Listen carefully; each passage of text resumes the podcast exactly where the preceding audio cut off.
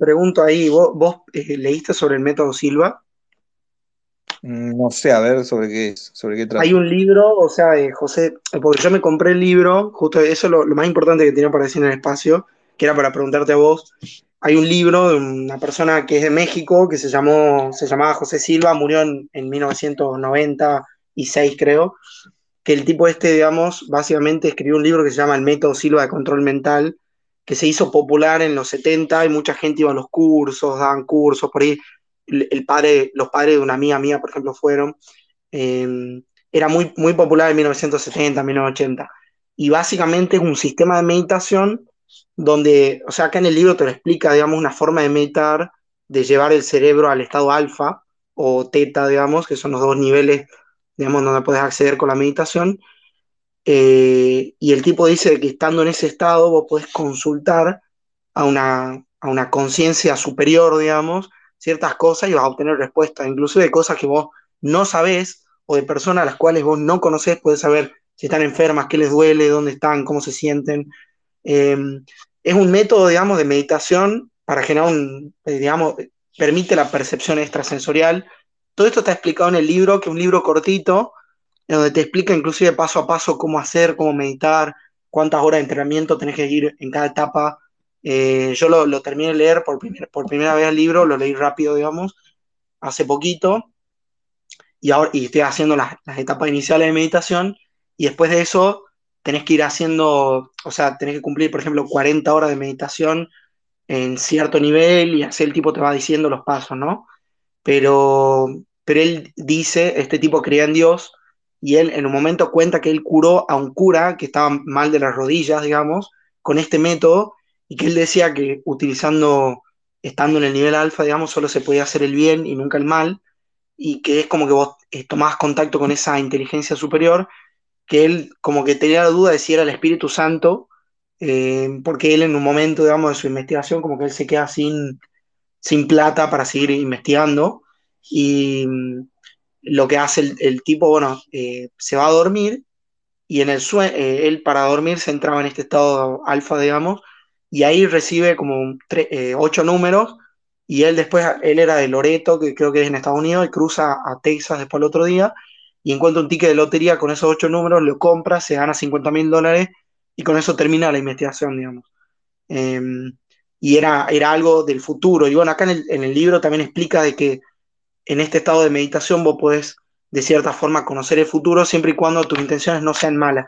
Como que el tipo siempre hace mucho énfasis de que vos no podés hacer el mal estando en este estado de meditación, pero que vos sí podés curar a otras personas, podés ver a otra gente que está lejos o que no conoces, em, que eso va también relacionado con lo que vos publicaste el otro día de, una nota sobre eso, bueno, es, que es también accediendo, digamos, a estados de, de conciencia alterada, digamos, a través de la meditación. Bueno, este libro explica todo eso y a mí me llama la atención que no sea tan conocido, siendo que es relativamente antiguo, de los 70, en su momento se hizo muy popular y hoy en día es como que no hay mucha gente que, practique este método de meditación. Te recomiendo, si no, si no lo leíste, te recomiendo que lo leas. Hola, ese, ¿cómo estás? ¿Puedo hablar? Sí, sí, decime, Agustín. Bueno, yo recién me, uno, eh, escuchando lo que dice ahí mi tocayo, yo sí practiqué el método Silva eh, un tiempo largo, y ahí te dice cuando vos estás acostado, viste, cuando te levantás y antes de ir a dormir, que contés para atrás. Y cuando contás para atrás vas llegando a ese estado de alfa. Bueno, yo después de mucho tiempo llegué a ese estado y la verdad que nunca más sentí lo mismo, digamos. Es como que sentí por un instante ser parte del todo. Fue muy loco, digamos. O sea, no estaba ni acá ni allá. Y ahí nunca más he vuelto a sentir eso, ni, ni siquiera con la meditación profunda, ¿no? Pero sí, es muy, muy importante ese libro. Súper recomendado.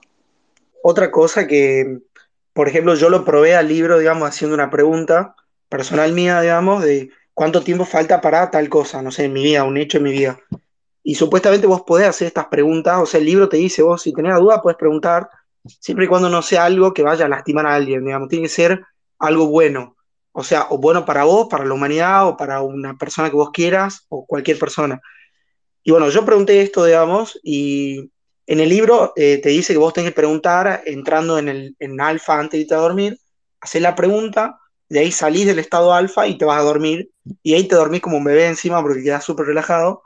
Em, yo lo, la verdad es que lo vengo practicando todos los días, algunos días dos horas por día, por ejemplo, y me, me estaba empezando a pasar cosas medio raras, después les cuento más, pero bueno, resulta que cuando, cuando hice la pregunta está el sueño, al otro día cuando te levantás tenés que escribir el sueño que te acordés. Entonces escribí el sueño, era un sueño súper complicado, pero estaba dos veces la respuesta que era dos años en el sueño, digamos, en distintas formas, eh, estaba dos veces esa respuesta, como que faltaban dos años. Y después también recibí de la misma manera un nombre, eh, que bueno, eso es cosa mía, digamos, personal en mi vida, pero como que lo tengo que seguir probando, eh, pero me parece que, no sé, el otro día también me pasó de tener un sueño muy raro, eh, en donde tuve un sueño lúcido, pero es como que estaba en un bosque. Para, no sé si habrá sido un sueño astral o no. Supuestamente, según el libro, vos podés tener sueños astrales con este método de meditación, pero mm, eh, estaba, sentí de la nada mucho miedo, que apenas, apenas empezó el sueño sentí mucho miedo y dije, no, tengo miedo, me quiero ir, conté hasta 5 porque el método que te da para salir de, del, estado alfa es contar hasta 5, bueno, ahí te lo explica en el libro, conté hasta 5 y me desperté. O sea, es como que, o sea, no sé, es raro, nunca antes me había pasado que tengo un sueño que no me gusta y ya, bueno, me voy a despertar cuando cuente hasta de, 5 al 1 hacia atrás. Entonces conté 5, 4, 3, 2, 1, abrí los ojos y me desperté. Así que bueno, nada, eso, no sé, me, me, parece que lo tendrías que leer ese, vos que estás informado de muchas otras fuentes, pues leíste un montón de libros por lo que veo capaz que le puedes sacar el jugo a este libro también. Mira, yo te cuento lo que dice Parravicini porque, a ver, todo eso, a ver, por un lado me parece súper bueno eso y por el otro lado me parece súper peligroso, pero ahora lo voy a explicar por qué. Súper peligroso me refiero para la gente que no está interiorizada en estos temas. ¿Por qué? Primero, vamos a decir qué dice las psicografías de Parravicini, no la opinión de Parravicini. Las psicografías de Parravicini dicen que Oriente se va a Occidente, a Occidente, o sea, los jóvenes de Oriente van a, empezar a, digamos, a usar de moda, modas, eh, los jóvenes de Oriente, modas occidentales, y los jóvenes occidentales van a empezar a usar modas orientales eh, refiriéndose a las creencias religiosas y a la meditación. ¿Eso qué quiere decir? Que nosotros, nuestro, que ya se está viendo, de hecho, que los jóvenes occidentales van a empezar a preocuparse por la meditación. Bien, pero ¿qué pasa? ¿Qué, qué, es lo que es importante acá? Eh, claramente tenemos que admitir, eh, de hecho Carl Jung es un ejemplo que nos demuestra que en lo que respecta a meditación y todo lo que tiene que ver con los beneficios, perjuicios o, investigación, incluso la meditación, Oriente está mucho más avanzado que Occidente. Es decir, nosotros estamos en ese respecto, nosotros estamos muchísimo más atrasados, ¿sí? Eh, ¿Qué pasa? ¿Qué quiero decir con eso? No tenemos conocimientos, conocimientos que Oriente tiene, que estaría bueno tenerlos. Ese por un lado. Occidente es mucho más, eh, ¿cómo te puedo decir? Es mucho más racional, por lo tanto no entiende, o no entiende o está empezando a entender, digamos, lo que es la meditación. Por eso cosas como el método Silva, digamos, que, bueno, hay muchos métodos. De hecho, puedes usar la meditación zen budista, que yo lo aconsejo porque, digamos, es la base, es la base eh, de, la, de toda meditación, es oriental. En el cristianismo solamente existe lo que se llama la contemplación, que es otro tipo de meditación que es más complicada. Eh, y ahí le voy a explicar todo lo que me contaron porque es cierto, pero eh, quiero contar los peligros, porque faltan ahí los peligros. Eh, lo primero, el primer peligro es que como el método de Silva te dice ciertas cosas específicas que vos no podés comprobar a menos que te metas, no va a ser tomado por los críticos, digamos, por afuera, no va a ser tomado como algo científico. Imagínate que los, neurocientíficos de hoy son tan chantas como manes. Entonces, por gente así, te va a decir que es directamente una fantochada. Cuando yo también pienso que Man es una fantochada, pero quiero decir, ya por el lado de lo que es neurociencia, la neurociencia está atrasadísima, no te lo va a tomar. Pero lo, también que hay que admitir que no hay forma que con el método científico actual de comprobar ciertos eventos que te da tanto la meditación como el método Silva. ¿sí? Eso por dos lados. Habría que hacerse pruebas. Bueno, eso primero. Después, ¿qué otra cosa que, tiene que ver con la meditación? Igual te, hago un, te puedo hacer un paréntesis ahí ese. Este tipo era un. Después leí sobre José Silva, era un mexicano que vivía, vivía en Estados Unidos, no se veía ni leer ni escribir y aprendió de grande. Y el tipo después trabajó para el ejército eh, como era como que arreglaba radios. Y él se dio cuenta que cuando los cables tenían menos resistencia, eh, la electricidad fluía mejor y intentó aplicar eso al cerebro, básicamente, y así empezó a, a desarrollar el método. Pero bueno, el tipo para probar si era real o no, puso un aviso en la revista, porque en un momento este método se hizo muy popular, como que más de un millón o dos millones de personas del mundo lo sabían y estaban graduados en los cursos que daba el tipo. Entonces, él en un momento, para, para poder saber si era verdad o no, puso el nombre de una persona que él, él, no sabía, sino que le pidió a alguien que busque, esto está en el libro explicado, le pidió a alguien que busque una persona de algún lugar de Estados Unidos, le, que ponga el nombre, la edad, dónde vive, o sea, en qué ciudad y nada más. Y ahí había un mapita con el cuerpo y había, por ejemplo, 10 puntos en blanco y vos tenías que colorear y el tipo hizo como una encuesta así, en, en, creo que la hizo solo en Estados Unidos. Y vos tenés que colorear dónde el tipo tenía una dolencia. Eh, entonces la gente que estaba graduada en esto del control mental hizo el test y tenía como un 76% de efectividad. O sea, como que el tipo decía que si bien no era efectivo el 100% de las veces, que eso dependía de, la experiencia de la persona y no del método.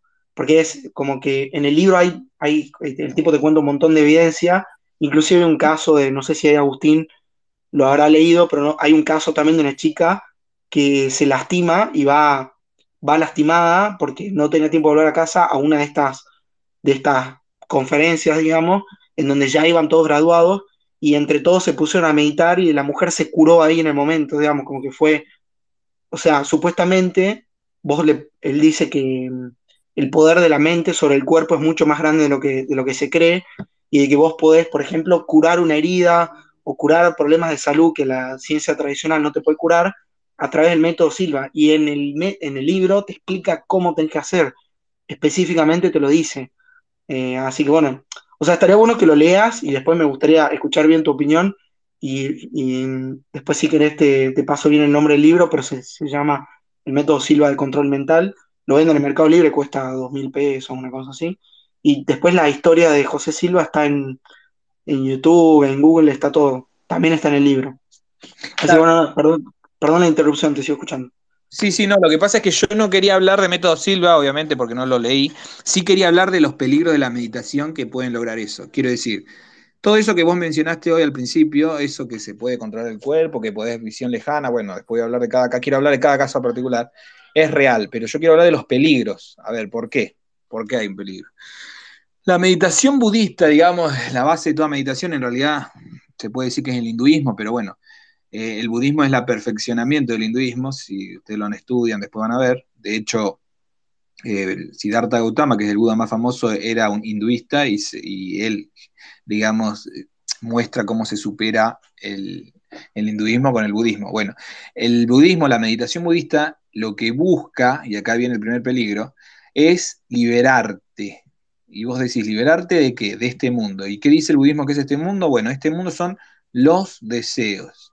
Entonces, ¿cuál sería ya el primer problema que tendríamos con eh, el método que vos me describís? El primer problema sería los deseos, usar estas capacidades para, eh, sí, digo bien, usar estas capacidades para beneficio personal, ya sea para el bien o el mal, no me refiero, obvio no el mal, ¿no? Pero me refiero, el budismo busca más allá de, de lograr esto. ¿Por qué? Por ejemplo, hay una historia, Buda cuenta que hay una historia, no la cuenta Buda, la cuentan otros, del budista más poderoso eh, psíquicamente, digamos, no sé cómo decirlo hoy en día, no dice así el budismo, obviamente son, es más antiguo, pero llamémoslo el psíquico más poderoso del budismo, que con la meditación había logrado de verdad poderes paranormales, no sé, levitar, mover cosas, eh, translocación, había logrado un montón de cosas, ¿sí? Bueno, ese monje es una historia bastante porque ese monje todos le tenían miedo porque tenía poderes, realmente, no había alcanzado la dominación, había alcanzado los poderes, que no es lo mismo, y muere apedreado. Muere apedreado cuando la gente logra de una manera ocultarse del tipo, no sé bien cómo, en una montaña, lo logran apedrear y matarlo. ¿Qué quiero decir? Ah, y bueno, lo enseña, el budismo lo enseña como una historia de que no, a ver, no sería la meta a lograr con la meditación, si bien es posible, ¿sí? Quiero decir, es posible lograr eh, poder, poderes, llamémoslo poderes, no son poderes, pero bueno. ¿Es posible lograr todo eso que dice el método Silva? Sí. Eh, ¿Es recomendable buscar lograr eso? No, no necesariamente. Después, con respecto a la visión, eh, que yo lo subí el otro día, visión remota, ahí lo explicaba el manual, mientras menos desees, deseos tengas vos, más exacta va a ser la misión remota. Lo mismo pasa con el futuro.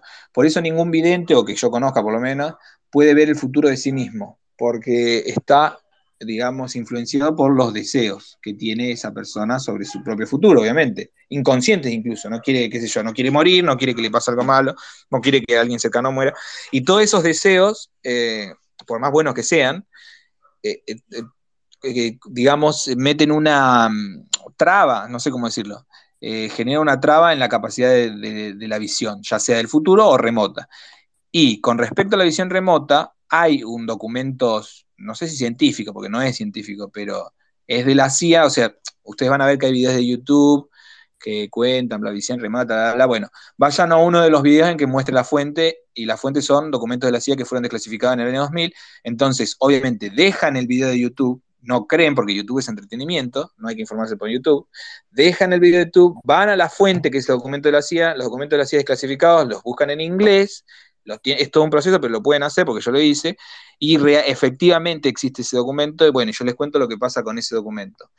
Ese documento es específicamente sobre la visión remota, ¿sí? Nada más, no de meditación ni nada, pero quiero contarles qué, explica el documento. El documento explica que tanto... Buenas eh, noches. Sí, ¿Estás hablando del método Monroe Focus 12? ¿De la CIA? Eh, no, yo estoy hablando del de la CIA, no sé si se llama así, pero puede ser. documento en inglés por eso. Ah, sí, sí, pará, mira, lo cuento y vos me corregís. Lo cuento ahora y.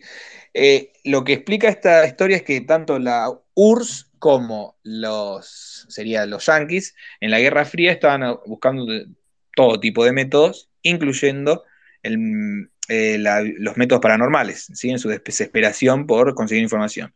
Bueno, y encontraron un tipo que tenía visión remota, que primero lo probaron, eh, a ver si era verdad, comprobaron que era verdad y entonces lo, lo empiezan a usar, digamos, oficialmente. Eh, me refiero oficialmente a que dejan todo certificado en sus documentos, nada más, ¿no? Y obviamente le deben pagar y todo. Bueno, el tipo, lo, el tipo cuenta que lo, usa, me empieza a hacer visión remota, tiene muchos, para, para, el porcentaje que normal de gente, que, que, casi nadie ve nada, este tipo en particular tenía muchísimos aciertos, algo así como un 50-60% de acierto, que es un montón, porque el tipo no es que veía cualquier boludez. El tipo te decía dónde estaban submarinos, te decía dónde había ciertos eh, aviones, o sea, cosas muy jodidas de, no tanto de, o sea, de saber primero, pero también importantes, no era una boludez.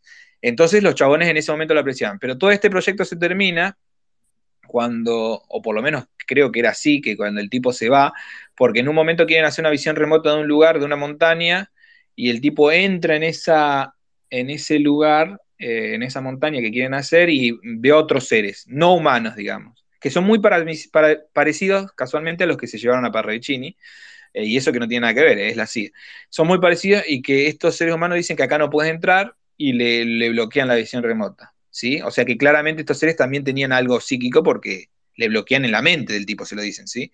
Y bueno, y el tipo se decide irse o, la CIA lo decide cerrar diciendo que, eh, que no había forma con la ciencia actual eh, de eh, lograr una efectividad del 100%, que es real, la ciencia actual no lo puede lograr. Sí, decime, ¿era algo así o era otro?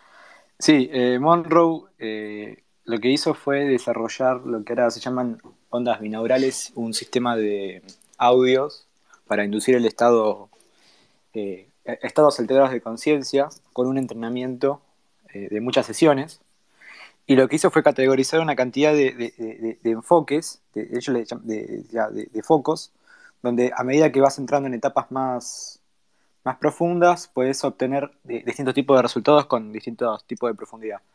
Eh, como vos decís, la visión remota es uno, pero después de la visión remota está, eh, por ejemplo, cambiar la textura de la realidad. O sea, cambiar. Eh, el observador puede alterar el fenómeno.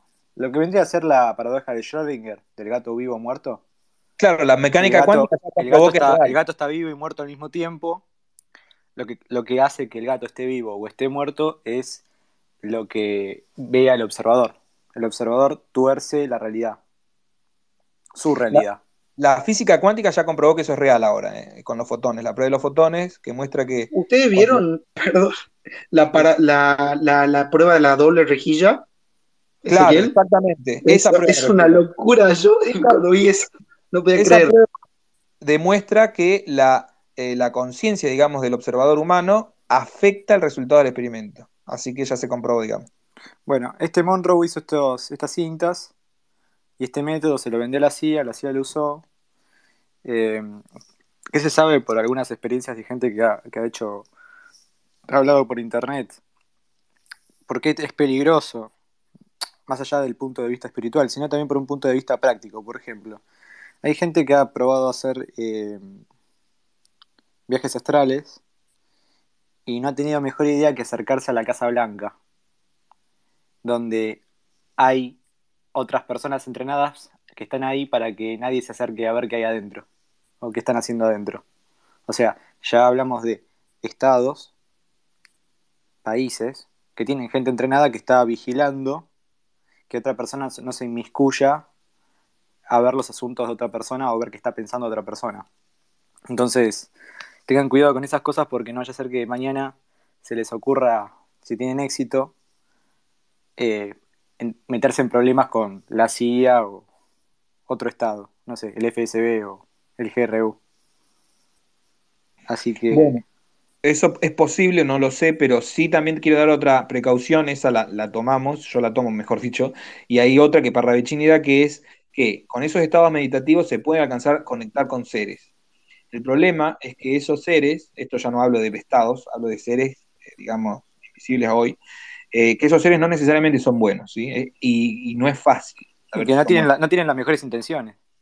Claro, depende. Hay seres que la tienen y seres que no. Entonces, ¿cómo Parravicini encuentra una sola forma de comprobar? O sea que si a él le cuesta, imagínense lo que le puede costar a alguien que no hablaba con, con espíritus o cosas raras de chiquito.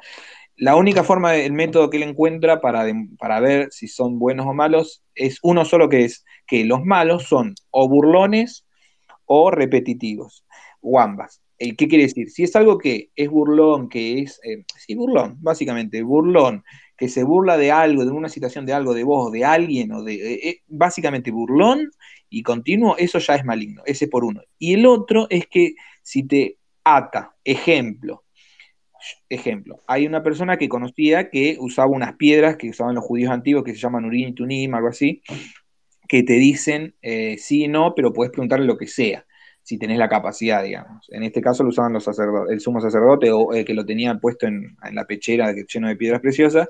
Bueno, la cuestión es que hay una persona que se obsesiona con esto, ¿sí? Entonces todo preguntaba a Urim Tunim. Esto es una influencia claramente de esos seres, ¿entienden? Cuando algo, y, ojo, es, puede ser lo más chabacano, no tiene que ser algo paranormal. Estos seres te pueden inducir a las drogas, te pueden inducir a que vos seas adicto a algún juego, algún, a un videojuego, que seas adicto al sexo, que seas adicto a... Sí, o que tomes eh, malas decisiones. Sí, sí, que se te pegan. De hecho, por ejemplo, esto ya no lo cuenta tanto, sí lo cuenta Parricini, pero más lo cuenta Zico Javier, que es un brasilero eh, espiritista, que por ejemplo, la gente que muere y queda en el mundo, pegada al mundo, eh, que muere en situaciones de violencia, eh, pero que ellos eran los violentos, se pegan a gente que es violenta y te incitan cada vez más y se alimentan de eso. Lo mismo los que eran lujuriosos, se pegan a gente que, no sé, es lujurioso y va continuamente... por eso el peligro de las, de las tablas Ouija. Claro, tal cual. Donde, bueno, donde eh, el obispo de, como es de la arquidiócesis de La Plata, de los, eh, de los, ¿cómo se llama esto? De los católicos reformados, los, los anglicanos, una vez contó un caso, porque le preguntaron en la radio jodiendo, pero ¿es cierto los exorcismos? Y dice, sí, por supuesto, dice. Y contaba el caso de una chica de eh, 11 años que, por ejemplo, por boludear con la Ouija en la villa, eh, literalmente se, se les pegó un, una, posesión de un de un asesino, de, de, un, de un falopero, o sea, de un, de un tipo que había muerto hace como decirte seis meses, una cosa así que era violento, y, una, y tuvieron una, posesión demoníaca de ese tipo. Por eso no hay, que joder con, no, hay que joder, no hay que joder con nada que lo que tenga que ver con eh, tablas, tablas, tablas Ouija. Bueno, ese, ese te puedo comentar algo. Extrañas y cosas así. Sí, Dice Parravicini algo sobre cómo meditar, cómo, o sea, cómo protegerse en la meditación, o no dice eso. Sí, sí. Eh, Parravicini habla de, eh, o sea, no, ahí voy a corregir. ¿Se acuerdan que yo hice la salvedad de que una cosa es Parravicini y otra cosa las psicografías? Bueno, una de las psicografías de Parravicini cuenta lo que hay que hacer y dice que la mejor método es eh, la, eh, nombra Santa Teresa de Jesús. Bien, cuando uno investiga a Santa Teresa, o sea, tenés que investigar, ¿no? Cuando uno investiga a Santa Teresa de Jesús, resulta que ella ideó un método que se llama el método contemplativo y contó. Y este método contemplativo él la, llama como juntar agua de un pozo, que es, cuando uno lo, lee, básicamente es una meditación budista, eh, parece el método Silva, porque es todo un procedimiento que vos vas juntando agua de un pozo en la meditación, obviamente, simbólico, y lo tirás a tu pozo. Y bueno, y ella cuenta que adentro está el reino, el reino de los cielos o el trono de Dios, no me acuerdo bien qué, que está todo lleno de, basura, digamos, adentro nuestro, y que vos vas limpiando lentamente con este método contemplativo, eh, vas limpiando de basura tu interior, cada vez la vas sacando afuera, la vas sacando afuera, llevando el agua al pozo, llevando el agua al pozo, hasta que ya después esto evoluciona y tiene otro nombre, creo que llegás a crear, metafóricamente, ¿no? Llegás a crear en un caudal, un río y ya tenés tu río que te llega hasta el reino de Chile. Y la realidad es que a los finales de su vida, Santa Teresa de Jesús eh, había llegado al clima, como se dice, tiene un nombre, clímax, que es cuando hay pocos santos que lo lograron, que es, no, no, no, sé si es clímax, paroxismo, no me sale la palabra, pero es algo que logran pocos santos, que es cuando logras éxtasis, el éxtasis, exacto, el éxtasis divino, y este éxtasis divino el cristianismo es tan poderoso que la persona ya quiere morir en el sentido de que dice no vale la pena seguir acá, ya conseguí. Es parecido a la iluminación budista, porque los budistas muchos se queman, pero eh, dice que no quieren seguir viviendo en el sentido de que ¿para qué sigo viviendo si ya te, tengo, ya te conocí a Dios, ¿no? A ese nivel llega el éxtasis divino, y bueno, y Dios le tiene que explicar de que la como les dije yo, el Perrachín dijo, hay una misión, por más que vos conozcas el, éxtasis divino, y bueno, eh, y ella, ella, Santa Teresa de Jesús, es una de las pocas santas que llega al éxtasis divino, es decir, a conocer a Dios, parecido a lo que si, no sé qué Agustín contó, eso que sintió una vez, bueno, eso es parecido al éxtasis divino, eh, vas llegando a eso y el éxtasis divino demuestra primero dos cosas, que con la meditación no solo vas a mejorar tu vida, sino que vas a lograr algo, eh, mejor calidad de vida, mejor autoestima, mejor creatividad, mejor todo, y que a su vez eh, demuestra algo tácito, pero muy importante, que Dios no está fuera, y esto también el budismo que no cree en Dios lo explica, Dios no está fuera, no hay nada que buscar fuera de uno, hay que buscarlo dentro. Claro, pero dentro con búsqueda, no dentro como, ah, ya está, está dentro mío como la civilización de hoy, que listo, ya está, yo soy Diana. No, dentro con un camino de búsqueda muy difícil, muy continuo, muy de eh, meditación, contemplación, lo que Cristo, sea. Cristo, Cristo está literalmente crucificado en, el, en, la, en, la, cabeza humana de cada uno de nosotros. Exactamente, en el corazón yo diría, pero sí, exactamente, está dentro. Varias cosas, varias cosas para decirte ese. Número uno, que el tema de la cábala, ahí explica que hay, o sea, demonios, ponele, seres, que se pegan a la gente y que son que te llevan a hacer eh, adicciones, eh, ponerle eh, cuando la persona está deprimida, todo eso, suicidio obviamente también. Otra cosa es cuando meditas, la forma que yo a mí me habían enseñado es cubrirte, digamos, que en la luz que sale de tu interior, que te cubra, de una forma más que nada triangular, tipo pirámide, ponerle. Primero te dicen como una burbuja, pero después como, como vas avanzando en eso y es más fácil para esos seres penetrar en esa burbuja, digamos, de acuerdo a los niveles que vas adquiriendo, obviamente, ¿no? Todo eso es nivel por nivel. Y respecto a la meditación de eh, Método Silva, sí, sí sentí eso, digamos, no sé si clímax, pero sí sentí que era parte del todo y me sentí mucha paz. ¿Tengo una consulta? Sí, yo también. ¿Te ocurrió? ¿Te ocurrió? Porque a mí varias veces me pasó en, meditación o en estado alterado de conciencia o, en, la vigilia de que en un momento me pierdo en los pensamientos y siento como si fuese una caída, como si me estuviese cayendo a un vacío. Y ahí en ese momento, el cuerpo, o sea, en algún músculo del cuerpo se me, se me mueve como en, un vértigo, como si me estuviese cayendo a algún lado, y ahí como que recupero la, recupero la, me despierto, recupero la conciencia, pero es como una, como, como si me cayera el vacío, ¿viste? Sí, a mí me pasó como si, y, el reflejo es como que si no, no, me quisiera, no quisiera perder el control del todo. No sé cómo explicarlo, es raro. Como... Sí, sí, sí, sí, como, te, como decir, digamos, eh, también te pasa cuando por ahí estás durmiendo. Eh, algo similar. Eh, ¿Viste, cuando, ¿viste cuando te quedas dormido sentado y, y pegas una cabeceada? Sí, sí, totalmente. Bueno, es, es, como ese, es como esa sensación. Sí, sí me o pasó. Sea, vos decís como, como que si, si te dejaras caer, como que te dejas ir más profundo en el estado meditativo, ¿eso es lo que quieres decir? Eh, más profundo a lo desconocido, o sea, tranquilamente poder morirme. ese nivel, ese nivel la, incertidumbre, o sea, la, incertidumbre, por así decirlo, la Eh, sí, la incertidumbre es, es propia como si dijeras me estoy cayendo un, me estoy cayendo un, Mirá, a un precipicio. a, a ver, a mí me todo se siente- cuando estás en ese estado, digamos, es como que sentís todo mucho más. O sea, si sentís miedo, por ejemplo, o sentís mucho miedo, eh, o si sentís paz, tranquilidad, como que sentís mucha paz, mucha tranquilidad. Entonces, sí, es como, como que decís, "Oh, a mí también me pasó, pero me despierto. Ah, O sea, generalmente. para mí, eso lo que te, lo que te pasó y que también me pasó a mí es cuando vos vas saltando, digamos, de- como de niveles, si, querés- si se quiere. Y eso también tiene que ver con la película de DiCaprio, esa Inception, no sé si la vieron, que vieron que el, el tipo pone música de fondo como para saber en eh, cuánto tiempo le queda, todo eso.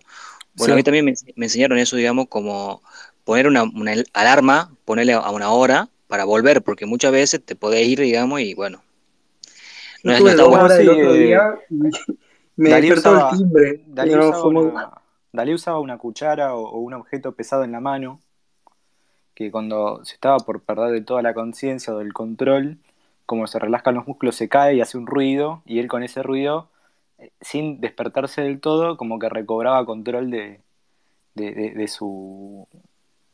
de su. no conciencia, porque no es que se despertaba, pero en esa, se, mantenía dormitado, bueno. pero sin perder la conciencia, digamos, Hoy- en un sueño. Hoy, hoy también tenemos el- el celular y que te puede ayudar mucho al- a lo que también escuché hace rato del tema de los sueños. eh, me pasó también mucho de, de tener sueños y anotarlo, pero ponerle, para mí es mucho más, eh, mucho más fácil eh, grabar un audio y después lo grabo, digamos. Y sí me pasó que muchas veces, te puedo decir eh, tres, cuatro veces, se adelanté a varias, a varias cosas, a, varias- varios eventos muy específicos, tal cual de dos, tres meses antes. Así que bueno, también dato ese. La pregunta es, la, la pregunta que les quiero hacer es la siguiente, si es, si tuvieron sueños premonitorios eh, del tipo que no, o sea, en el cual ustedes no se plantearon absolutamente nada, sim- simplemente les sucedió, o si ustedes se enfocaron en visualizar algo específico, que es diferente. En mi caso, eh, ya lo conté recién, no sé si escuchaste, y me voy a enterar en dos años, te digo. O sea, en dos años debería darme cuenta si, si funciona o no, pero bueno, no sé, por ahora no, no, no lo puedo saber. Pero yo hice la pregunta, me fui a dormir, al otro día escribí el sueño y estaba la respuesta, y después recibí un nombre también, que es un nombre medio raro, que acá en Argentina no creo que exista alguien con ese nombre, pero sí, es como que, no sé, no, no, se- no se me podría haber ocurrido a mí, me imagino. Claro, pero te hiciste una pregunta, ¿no? No fue algo que vos quisiste ver.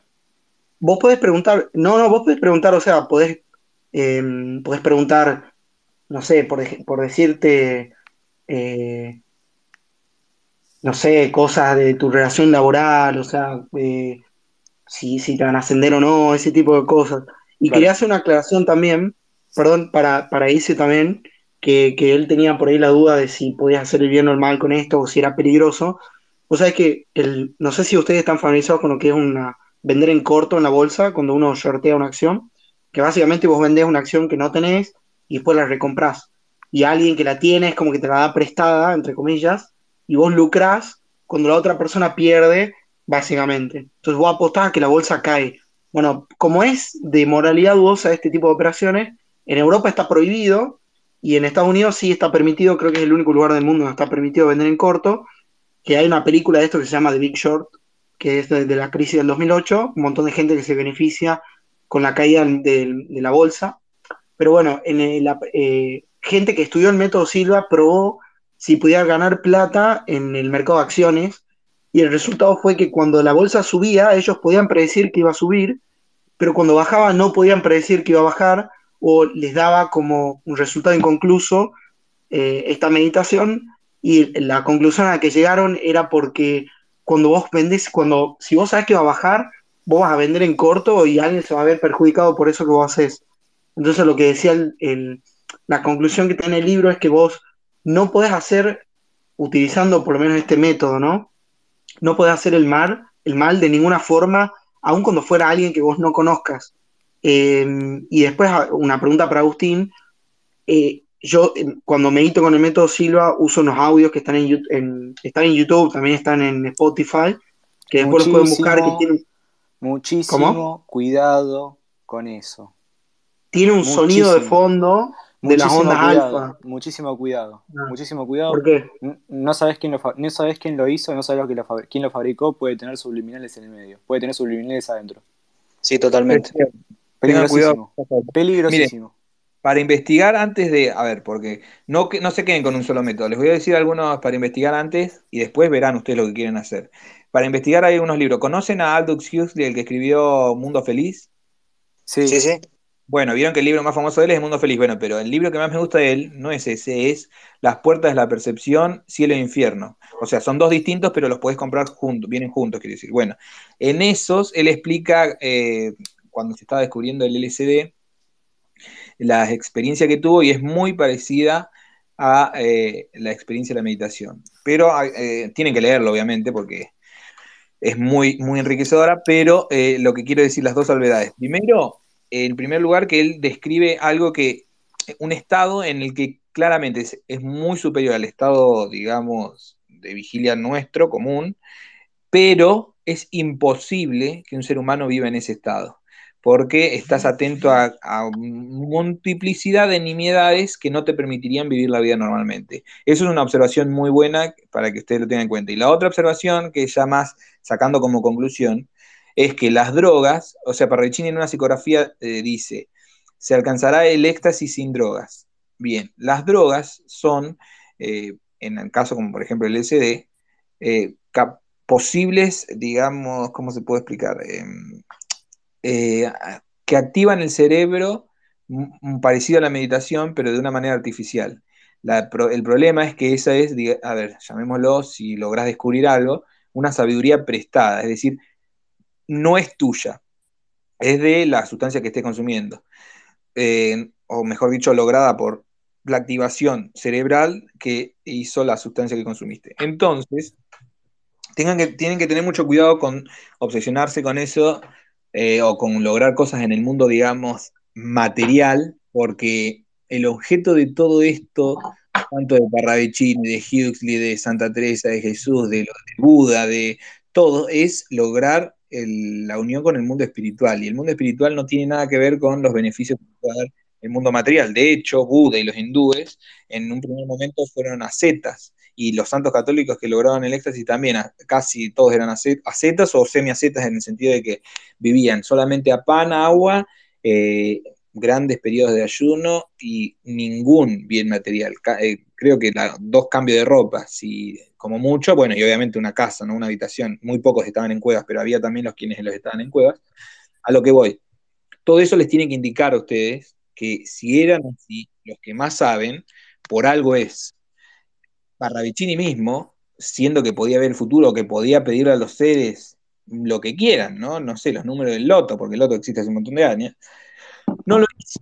¿Pero por qué? Él vivía porque la misión del, de, eh, o sea, él pide que por favor lo ayuden en un momento en la, en la misión que tiene en la vida y lo ayudan dándole, de repente le aparece un trabajo en el Museo de Artes de Buenos Aires, uno, algo así, y consigue un cuartito en un edificio que, bueno, ahora es famoso en Buenos Aires, no me acuerdo cuál, eh, pero logra eso nomás. Y no pide más, no quiere más y no le dan más. A ver a lo que voy.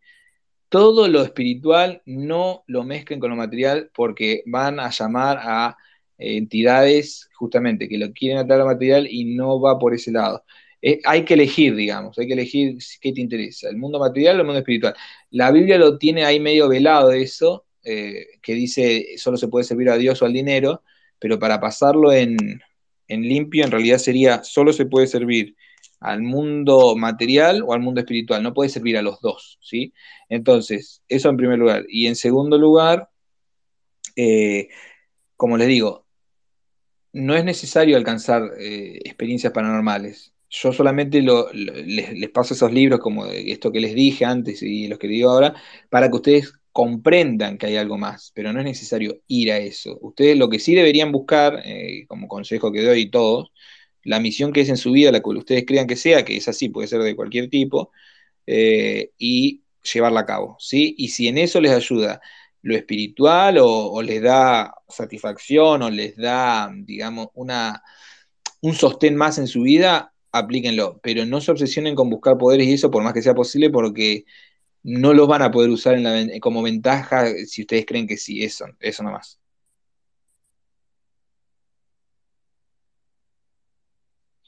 Y ahí acoto también, Silva dice básicamente lo mismo que decís vos, ese como que dice que, que los mayores beneficios no son para uso personal, o sea, como que capaz que si podés ganar la lotería, poner utilizando esto el método Silva, pero dice, no tiene sentido hacer eso porque dice, como que dice que cuando vos vas meditando y todo, como que ya después dejas de querer esas cosas y te das cuenta que la felicidad no va por ahí, digamos.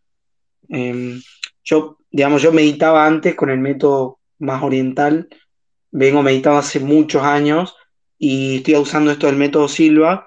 Y bueno, eso de los audios, Tiberio, me quedó la duda. ¿Por qué decís vos, o sea, lo que dijiste recién? Tiene razón, Tiberio. Yo estoy aterrorizado con escuchar audios raros y eso. Te cuento mi experiencia. Mi experiencia es que cuando yo buscaba cosas normales, buscaba, viste eso, los mensajes subliminales en música, y encontré un montón en, la música que menos diabólica parecía y en la que más diabólica parecía no encontré. Y te piensan a pasar cosas raras, imagínate, y eso es música, era música popular, digamos, que escuchan todos. Imagínate que en un audio te metan esos mensajes, te puede afectar no, mira, Pasa lo siguiente, el subconsciente es muy plástico eh, y el subconsciente no tiene filtro, eh, porque el filtro es, la, conciencia. Entonces, cuando vos eh, entras en el subconsciente, vos lo podés cuasi programar. Entonces, entra, entra y va a absorber como una esponja lo que sea. Si vos metés un, un audio binaural que no fabricaste vos, que a vos te consta que no tiene nada, que, que, que nadie le metió nada dentro, puede tener mensajes subliminales negativos que pueden afectar a tu salud, a tu discernimiento, a tu forma de vida. O sea. En el libro lo que te dice es que vos, es que vos hagas tu. Dice, por ejemplo, si tenés que estudiar algo, entras en este estado meditativo y escuchas un audio tuyo, eh, por ejemplo, leyendo lo que tenés que estudiar. Y dice, una vez que lo hagas así, no te lo vas a olvidar nunca más. Yo todavía eso no lo probé.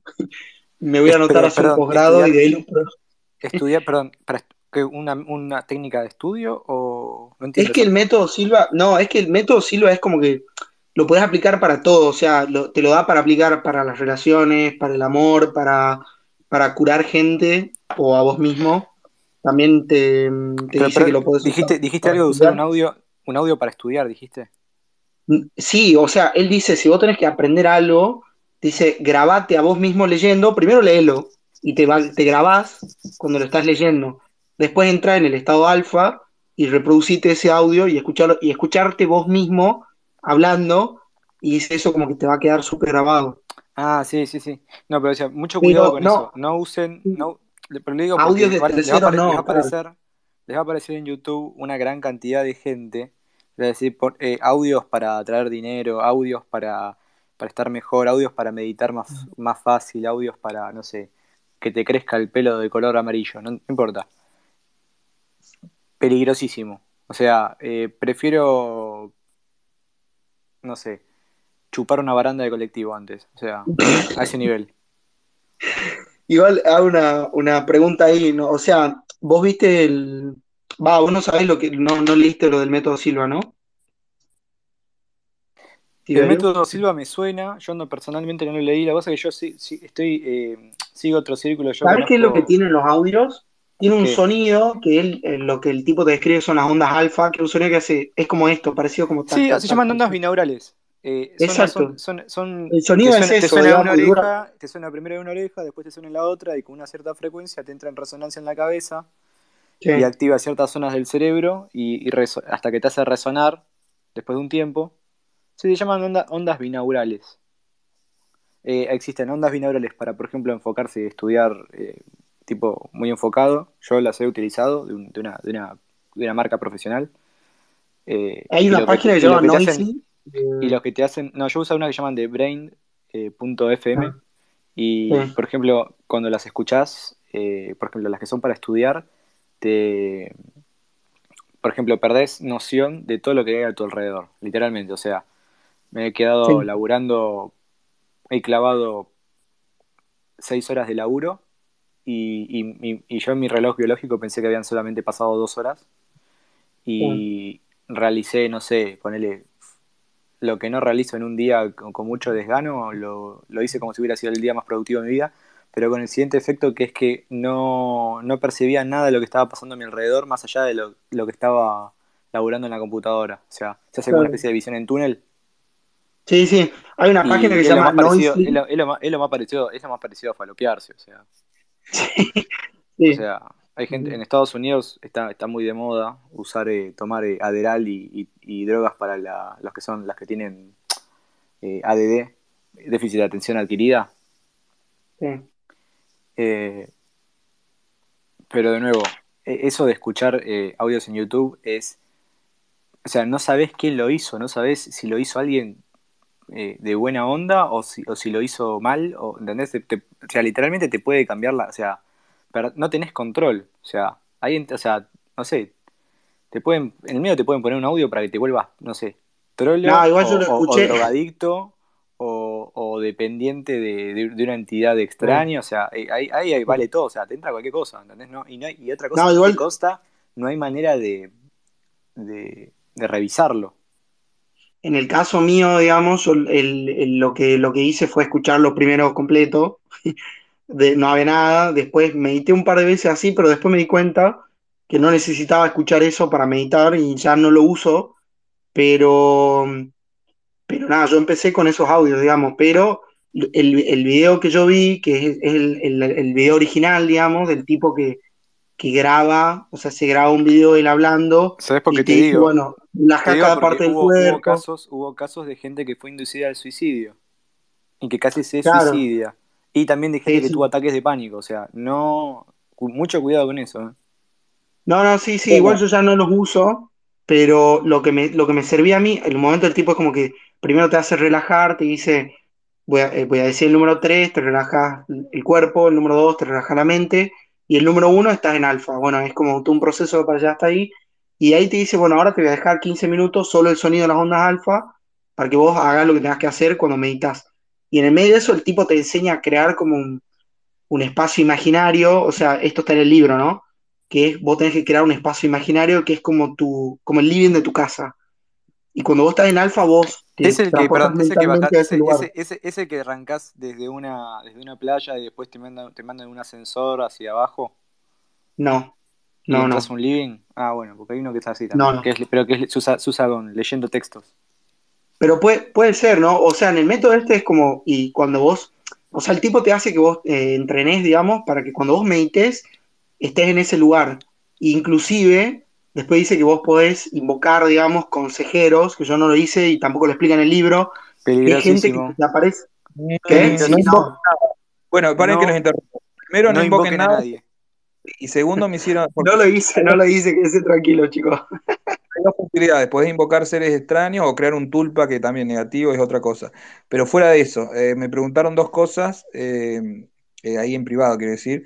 La primera me habían preguntado el- por lo que hablábamos del sentido de la, la misión en la vida, sí, esa es más larga de responder, y ahora después la respondo. Y la segunda que me preguntaron era por, ah, la meditación, ¿qué recomendaba yo de meditación? Bueno, en meditación particular, lo que mi experiencia personal yo empecé con meditación, eh, la voy a decir ahora eso primero porque viene el tema, meditación budista, eh, sí, 30 minutos al día. Eh, la meditación budista la, la, podés hacer con un sonido, que yo solo el sonido, por ejemplo, que a veces ponían, no meditaba, meditaba con una amiga o solo, era una canción común de esas que son ruidos de YouTube, que son ruidos de lluvia o algo así, algo natural, nada raro, o no sé, ruido del mar, no sé y muy bajo, obviamente, que le, lo usaba más que nada para eh, controlar el tiempo, ¿no? Sabiendo que dura tanto, o sea, media hora, que es lo que yo quería, poníamos eso, listo, la meditación. Eh, puedes hacerlo solo o acompañado. Concentrarse en ciertos primeros movimientos del cuerpo, áreas del cuerpo, que lo pueden buscar en cualquier lado, porque hay muchos métodos, y después en la respiración. Nunca cerrar los ojos, los ojos dejarlos entrecerrados, pero nunca cerrarlos, porque puedes entrar en estado de somnolencia, que no es meditación, es otra cosa, por más que tengas imagen y veas cosas, eh, no es meditación, ¿sí? No vas a entrar en estado meditativo. Pu puede ser que veas cosas en el estado de somnolencia, como le dije, hoy antes hay gente que puede ver, pero no es lo que vos buscas cuando meditas. Eh, buscar el estado de somnolencia es lo que buscaba Dalí, por ejemplo. Eh, vos lo que tenés que buscar es el estado meditativo y por eso no hay que, hay que entrecerrar los ojos y concentrarse en algo ya te digo, lo más fácil es la respiración. Hay gente que empieza a contar en su cabeza, hay gente que más difícil que la contemplación contempla algo, eh, un objeto ya sea real o algo mental, algo sagrado. Bueno, eso en primer lugar todos los días. Después, los estados meditativos recién lo van a empezar a alcanzar eh, y se van a dar cuenta ustedes, van a sentirse mejor a los 21 días seguidos de hacerlo, no antes, o sea, es poco probable que antes. Ahora, cuando ustedes lo hacen a los 21 días seguidos, parece mucho, pero no es tanto porque tiene una ventaja. Después, de, más o menos, obviamente, pueden ser 20 días, es algo físico del cuerpo, a eso me refiero, no es algo mágico ni nada, ¿eh? es algo físico que es como un entrenamiento, qué sé yo, de, algún deporte. Después de los 21 días, el cuerpo, mejor dicho, el cerebro se empieza a adaptar y es mucho más fácil entrar en estado meditativo. Tal es así que, por ejemplo, yo cuando me enfermo de cosas, cuando tuve COVID, o creo que tuve COVID, no sé, podía separar el cuerpo de lo que sentía, ¿no? Por un lado mi cuerpo se sentía mal, casi moribundo, digamos, no sé, pero mi, mi mente estaba totalmente tranquila, no sentía nada.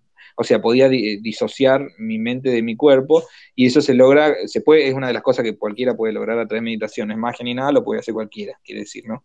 Eh, no es nada sobrenatural.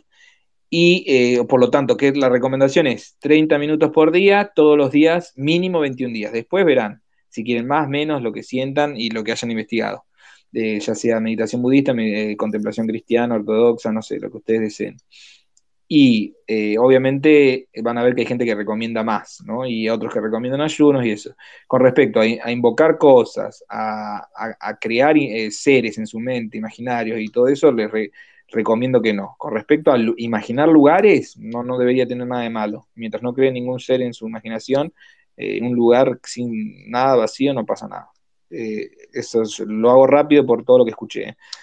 Y después, con respecto a poderes extrasensoriales por meditar, no, no, es el objetivo. El objetivo de meditar es mejorar la calidad de vida, eh, mejorar la autoestima, te das cuenta que es lo importante en la vida. Alguien que me preguntó eh, cuál es tu misión en la vida, con la meditación uno se empieza a dar cuenta qué es lo que considera importante en la vida.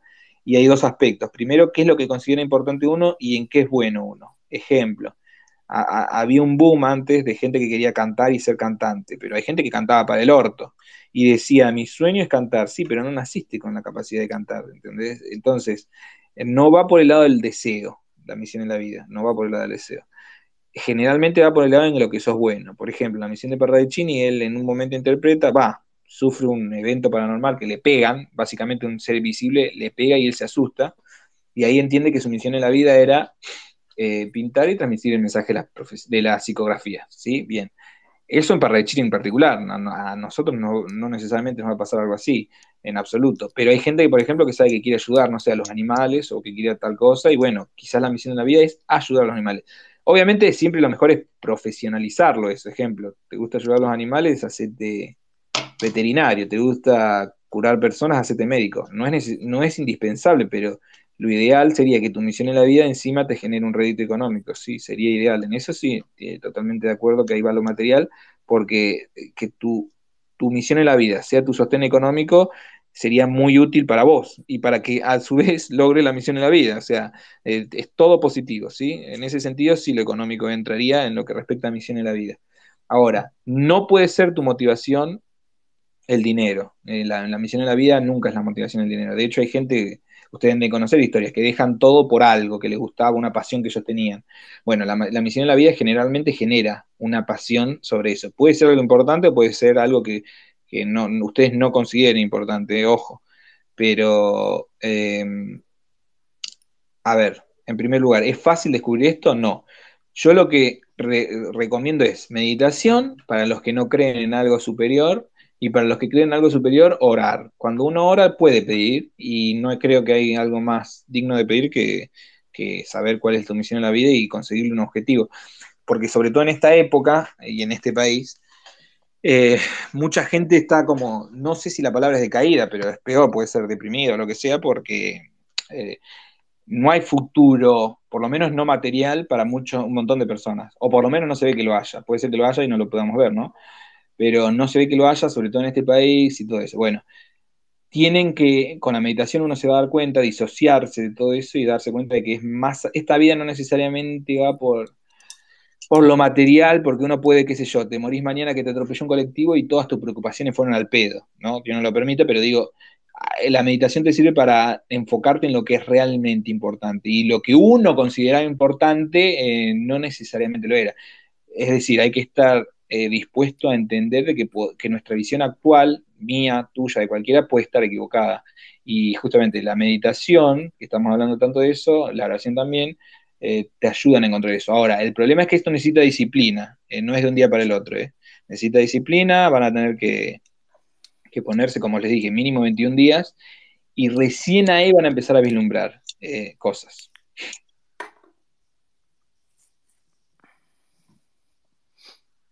No sé si Tiberio querías decir algo o era. Ah, y Emanuel que entró, no sé si quería decir algo también, no sé, no habló. Nada, eso que eh, no invoquen absolutamente nada. Sí, pueden, o sea, a ver, esto también se sabe por.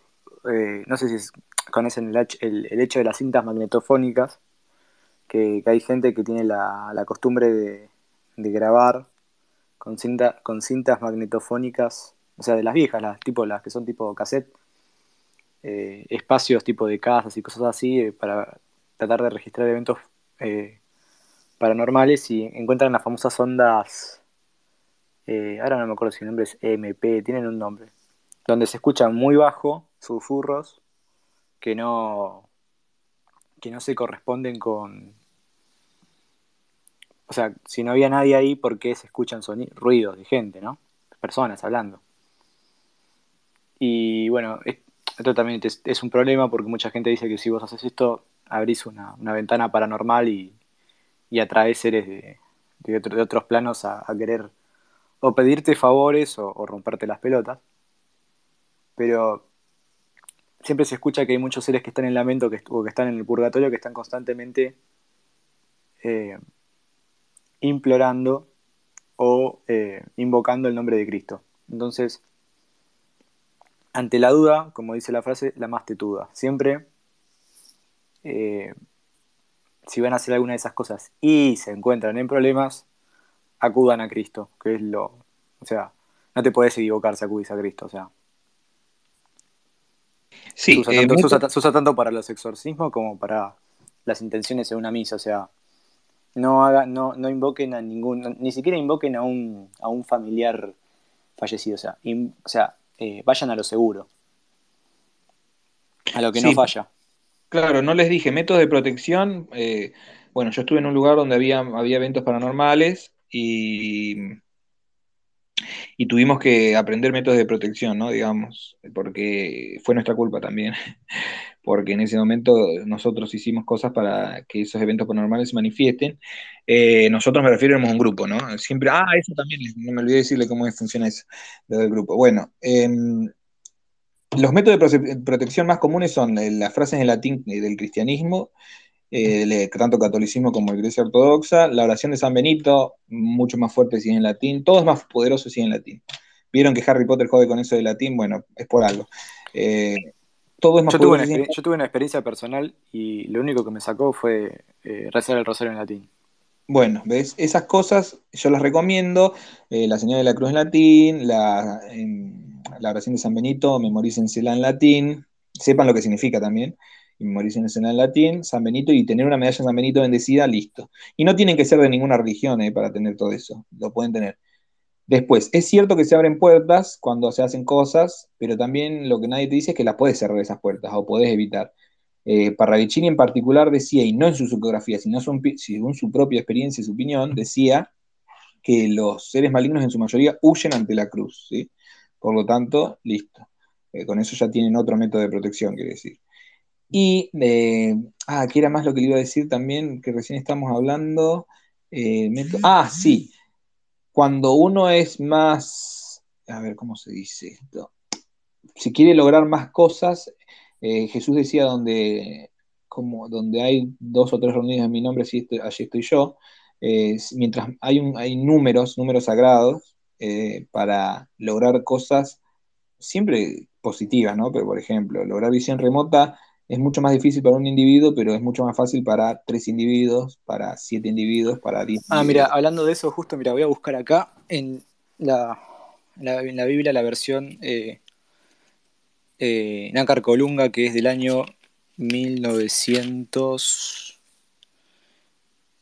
1947, eh, o sea, esto es antes del Concilio Vaticano II, por lo tanto, y es una, es una versión que tiene está traducida del latín y del griego eh, muy buena. O sea, ¿por qué digo, por juego con esta versión? Porque no, no, no, después de estas, de estas Biblias vinieron todas las que son las, que son Biblias tipo modelo zurdo, donde por ejemplo eh, yo me fijé es terrible porque tenés eh, hay pasajes que por ejemplo están totalmente tergiversados, o sea, te los dicen de una forma y, después en las, Biblias que vinieron posteriormente eh, tienen un mensaje totalmente torcido. Pero acá, eh, por ejemplo, eclesiástico, esto es eclesiástico 34, 14.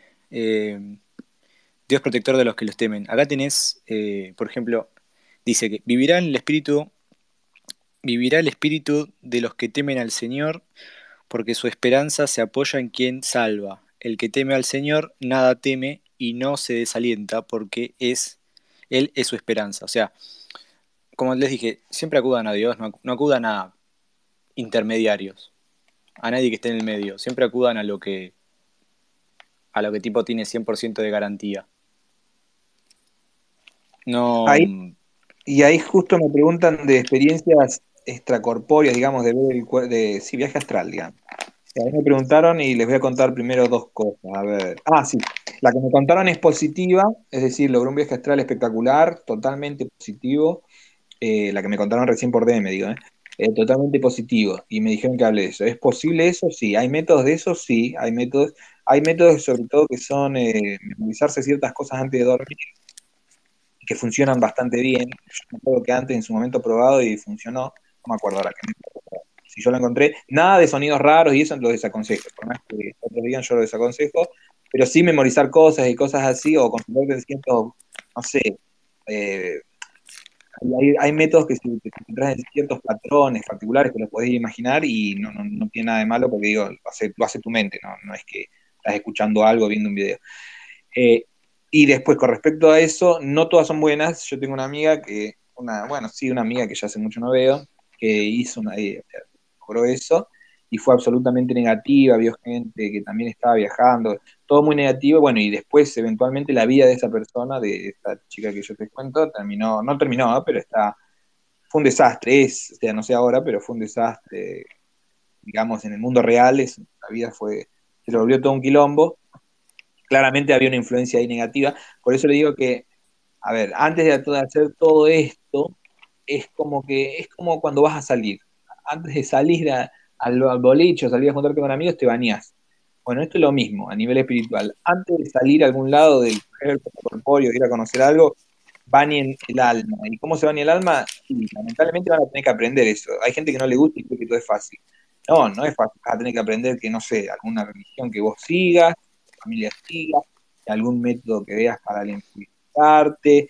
No sé, hay gente que usa, qué sé yo, el reiki, el incienso y mirra, no sé. Hay muchísimos métodos pero siempre hay que bañarse para salir, ¿sí? Hay que, no, te, no vayas sucio, porque si vas sucio vas a traer gente sucia y la gente limpia se te va a alejar. Lo mismo pasa con en el otro plano. Vas a traer gente sucia si salís sucio y la gente limpia se te va a alejar. Por lo tanto, todas las experiencias que tengas si salís sucio van a ser sucias, ¿sí? Esto es lo mismo.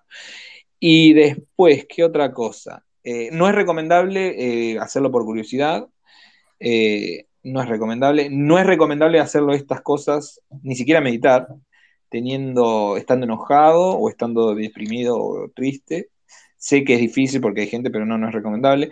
Eh, por ejemplo, una forma es hacer ejercicio antes, un poco, que el ejercicio genera endorfinas y eh, bueno, con eso uno puede estar un poquito más limpio, más bañado para la meditación, cosas así, o salir a caminar o cosas así. Y también hacerlo en la naturaleza ayuda muchísimo, hacerlo en, ¿cómo se dice? En, en el aire libre, sol, cuanto de pajaritos, árboles y esas cosas.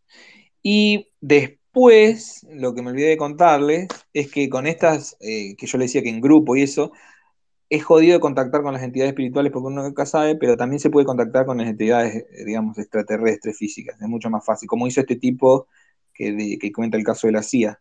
Es posible. Y mientras más gente se junte, eh, más fácil es. De hecho, hay casos, no sé si documentados, pero hay casos de con testigos, de muchos testigos de Parravicini decía, mañana va a pasar un ovni en tal lugar y estemos en una reunión de, de, gente, ¿no? En una cena, o lo llamaban a la misma cena y, veían el ovni y todo.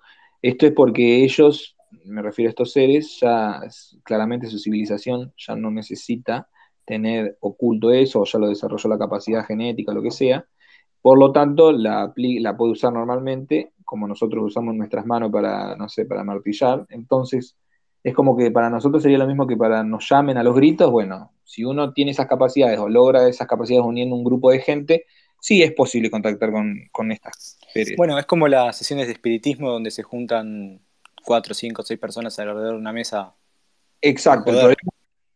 El problema, es que es mucho más peligroso, y esto siempre tengan en la cabeza, es mucho más peligroso contactar seres eh, no físicos que físicos, ¿sí?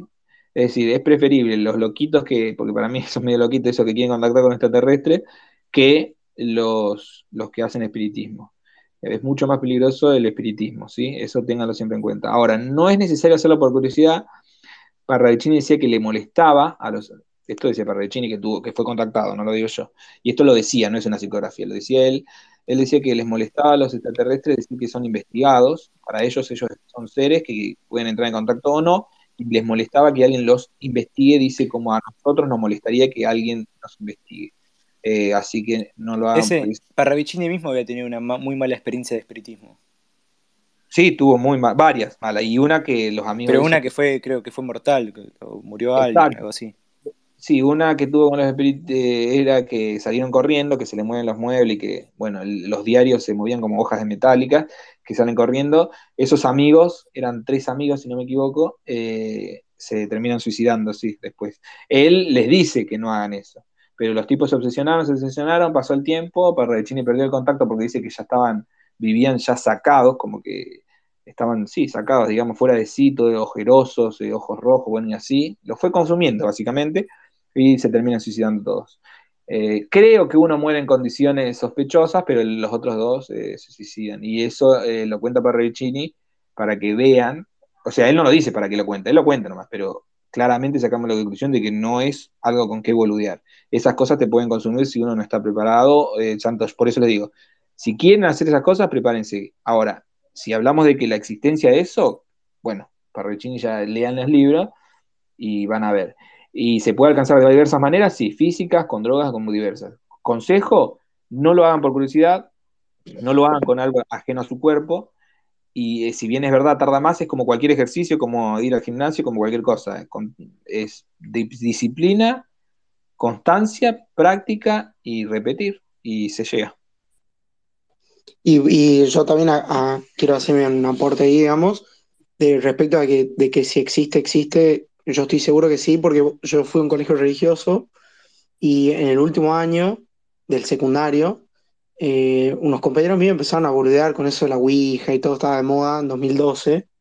Em, y no sé por qué el, cura del colegio se enteró y bueno, resulta que bueno, hubo todo un problema por eso y después nos cambiaron el profesor de religión y pusieron a una profesora nueva y bueno, y ella nos mostró o sea, como nos empezó a explicar del tema desde el punto de vista del Vaticano, de que sí existe, digamos, todo eso. O sea, aun cuando, cuando uno fuera católico, eh, digamos, católico apostólico romano, súper ortodoxo, que va a misa y no cree, o, por ahí piensa que no, que no existen todas esas cosas, eh, hasta la misma iglesia tiene exorcistas, eh, que bueno, es con lo mismo que decían recién acá, como que, y nos mostraron documentales de casos, digamos, no de cómo, no de lo que pasaba, sino de, curas hablando y explicando, decía, mira, esta persona escupía clavos de 15 centímetros por la boca, eh, lleno de sangre, y hablaba en latín, y nada, la fueron a exorcizar, digamos, y se curó, pero o sea,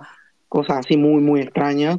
Y obviamente como que no hay que... Hay un, hay un libro que yo recomiendo que se llama eh, Habla un exorcista y es del padre Gabriel Amort, que bueno, ya falleció, Ahora el que, el que está es el que fue el que es discípulo de Amor, que es español, se llama el padre eh, ay, me sale Picabea, pero no es Picabea, es eh, bueno, es exorcista y bueno, este libro que, está, es muy bueno, la verdad que tiene de todo, ¿no? Porque te cuenta de los exorcismos de las casas, los maleficios, la magia, quién puede expulsar demonios, eh,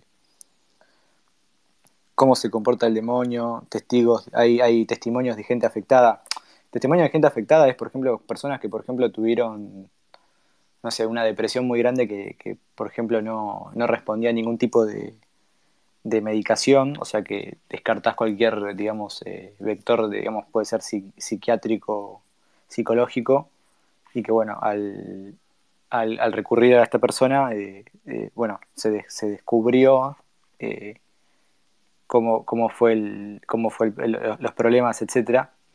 Y, y, sí, el tema, el tema también, por ejemplo, habla de lo que es el, el vudú y lo que es la, la santería cubana y explica eh, y esto ¿Cómo se llama el libro? Hay gente que, por ejemplo, se llama, ah, se llama Habla un exorcista. Y, el, es de Gabriele Amorth.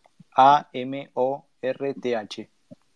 La parte de atrás del libro dice cómo defenderse del demonio, cuáles son los signos que indican la presencia del maligno, existen hechizos o maleficios o mal de ojo, cómo librarse de ellos.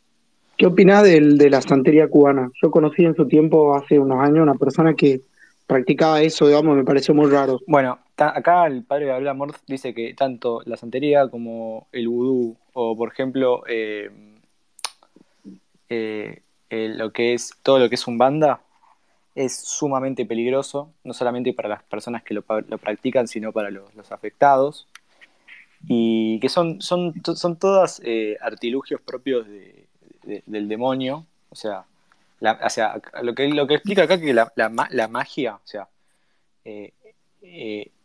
ni Dios ni Cristo usan magia.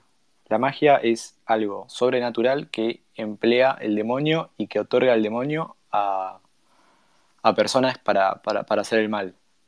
O sea, eh, son esos, prodigios como por ejemplo, eh, acá le explica, viste, la, adivinación, el hacer eh, los famosos trabajos, que, que son todas formas de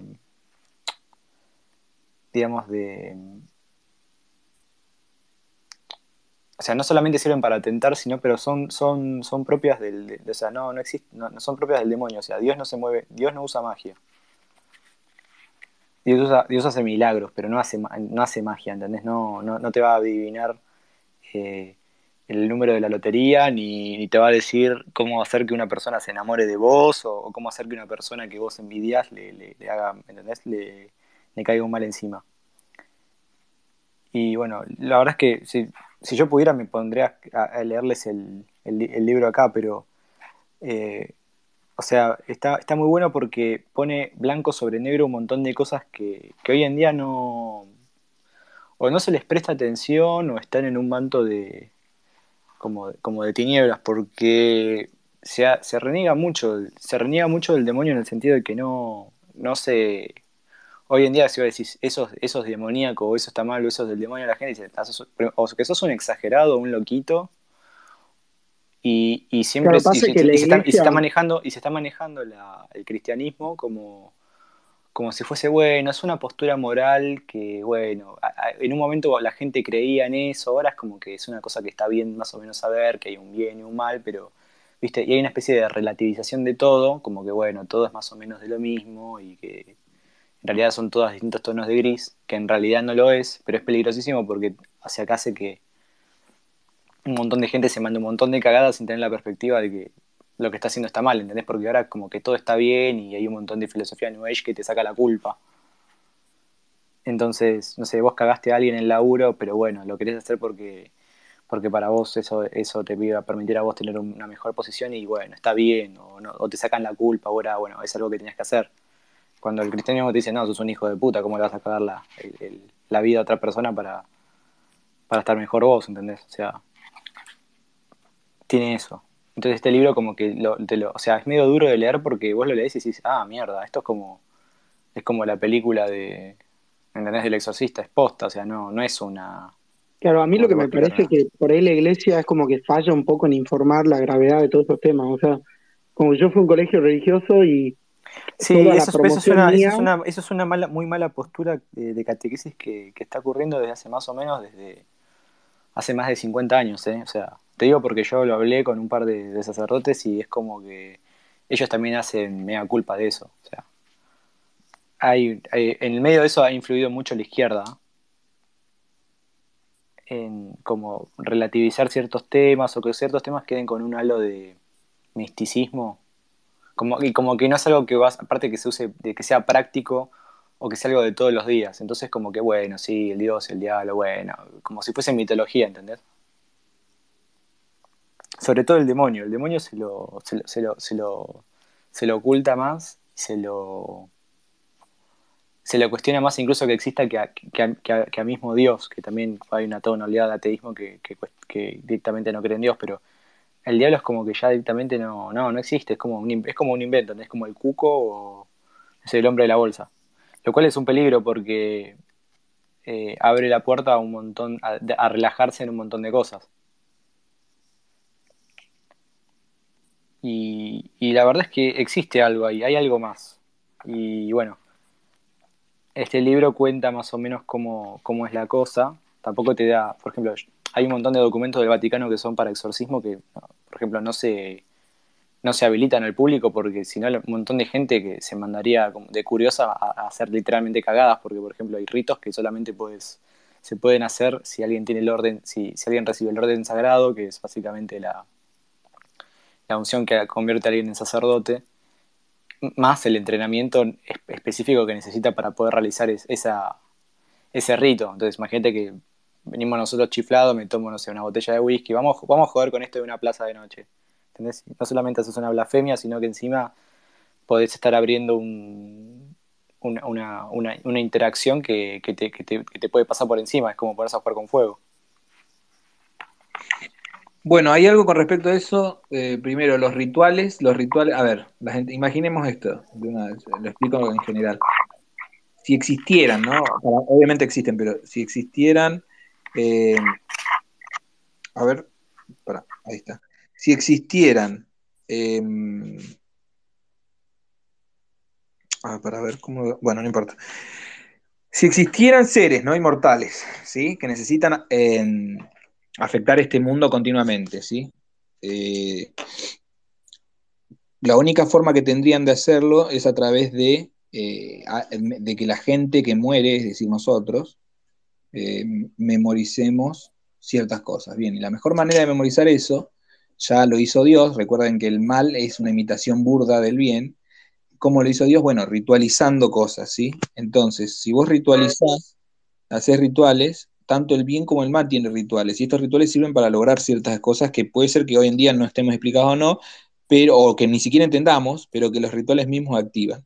Sí, ejemplo, la brujería se basa en rituales, pero también el cristianismo tiene rituales muy poderosos, como por ejemplo la consagración de la Eucaristía. Eso es un ritual.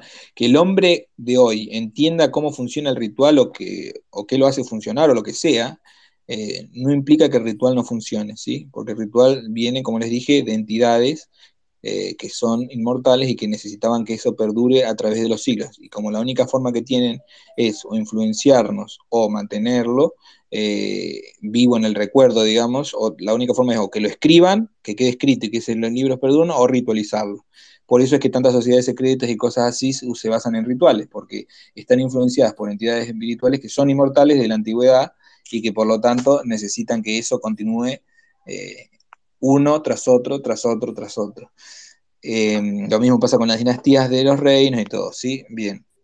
Eso para entender bien por qué los rituales son importantes. Con respecto a los exorcismos, eh, yo, yo, fui a una entrevista de un exorcista que creo que era el único de Argentina o el único de Uruguay, no sé qué, algo así, no me acuerdo bien, pero era el único, el único de... Eh, y este exorcista contaba que más o menos el 80% de los casos que él trató, era un hombre grande, no se trató mucho en su vida, eh, el 80% eran todos problemas psicológicos, que después de eh, ciertas sesiones, mmm, bueno, se descubrían y se atendían con el psicólogo, psiquiatra o con quien sea que corresponda. Bien, quedan descartados el 80% de casos, pero dos de cada 10 casos eran cosas absolutamente paranormales eh, y explicaba qué cosas paranormales sucedían y que es muy, los más jodidos casos son los que se quiere simular un problema mental. ¿Por qué? Porque uno cree que es un problema mental como el 80% de los casos, pero en realidad es algo paranormal. Pero eventualmente sucede algo paranormal, eh, lo que decía, él contaba que lo más común de las cosas paranormales, esta de los, del 20%, digamos, era que eh, los exorcismos no son como las películas, no es un día, son muchas sesiones y a veces nunca termina, puede ser durante toda la vida que le tengan que exorcizar a la persona, o termina en algunas 20 sesiones, por ejemplo. No, no termina nunca, eh, necesariamente, quiere decir, puede llegar que termine o no, pero no es como las películas, no es que hay una lucha definitiva, no, es muy continuo, muy arduo eh, y se basa en un ritual también, que por eso hay uno solo, creo que era, ya les digo, no sé si de Uruguay o de Argentina, pero había uno solo, así que claramente los rituales eh, no los tiene cualquiera, por lo menos en la Iglesia Católica. Y ¿qué contaba él de estos casos para identificarlos? Bueno, que pasan cosas absolutamente inexplicables, por ejemplo, las personas generalmente vomitaban cosas. ¿Qué cosas?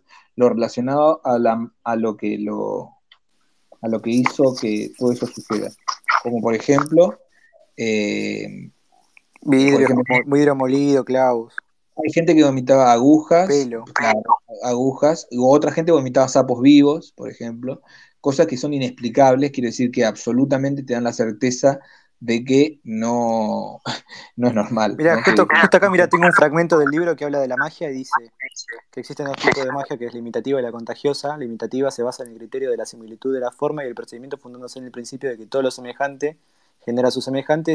por ejemplo, se hace un muñeco vudú Después habla de la magia contagiosa, que dice se basa en el principio del contacto físico-contagio. Para influir sobre una persona, el mago necesita algo que le pertenezca: cabello, uñas, pelo, vestidos. Más abajo dice: en uno de los rituales de iniciación de magia negra usados por los magos de la isla de en Cabo Verde, afirma que el escogido encontrará ante sí, en un momento determinado del rito, un espejo en el que se le parecerá a Satanás para concederle los poderes, poniendo en sus manos las armas que deberá emplear, las armas que tiene el cristiano contra el león rugiente son la verdad, la justicia, la fe, la espada de doble filo, la palabra de Dios.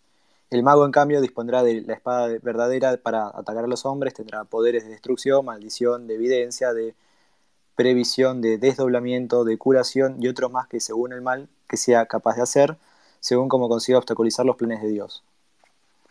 Y bueno, habla de, distintos tipos de, de cosas, ¿no? De adivinación, de Ah, puedo contar otra cosa, capaz que me acordé de esto cuando, justo ahí cuando Tiberio dijo de, que se le aparecía el diablo.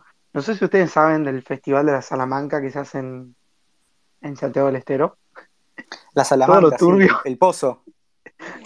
turbio. Hay, una, estación de tren, de, hay una estación de, subte de la línea D, ahora no me acuerdo cuál es, cerca de Plaza Italia, que tiene tiene un, una, como un mural de, ¿cómo se llama esto? De, cerámica, hecho con, cerámica, y, está, y está dibujada la Salamanca.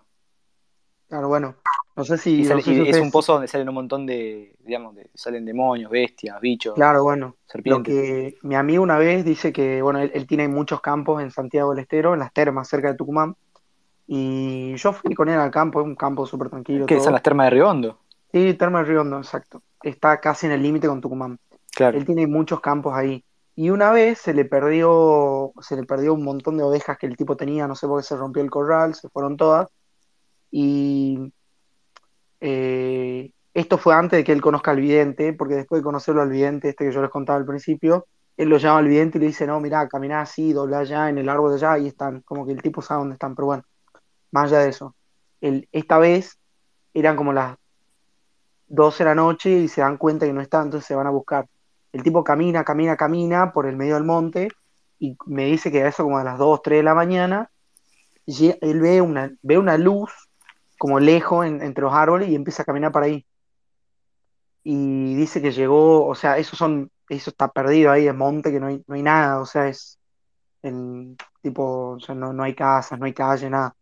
Entonces el tipo llegó ahí y dice que se le apareció como un, un hombre así tipo, tipo Exodia, era como todo dorado así, atado eh, a, a dos árboles enormes y no lo dejaba pasar. Y del otro lado se escuchaba como que una fiesta, digamos, y gente con sombreros negros así. Él, llegó a ver eso y dice que el hombre este le dice que para entrar le tenía que dar lo más preciado para él, que era su padre. Y nada, mi amigo se fue y le dijo como que no, se dio la vuelta y empezó a caminar de vuelta.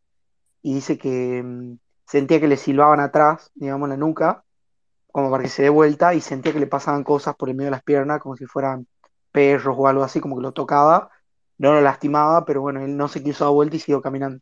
Le pasó eso muy extraño.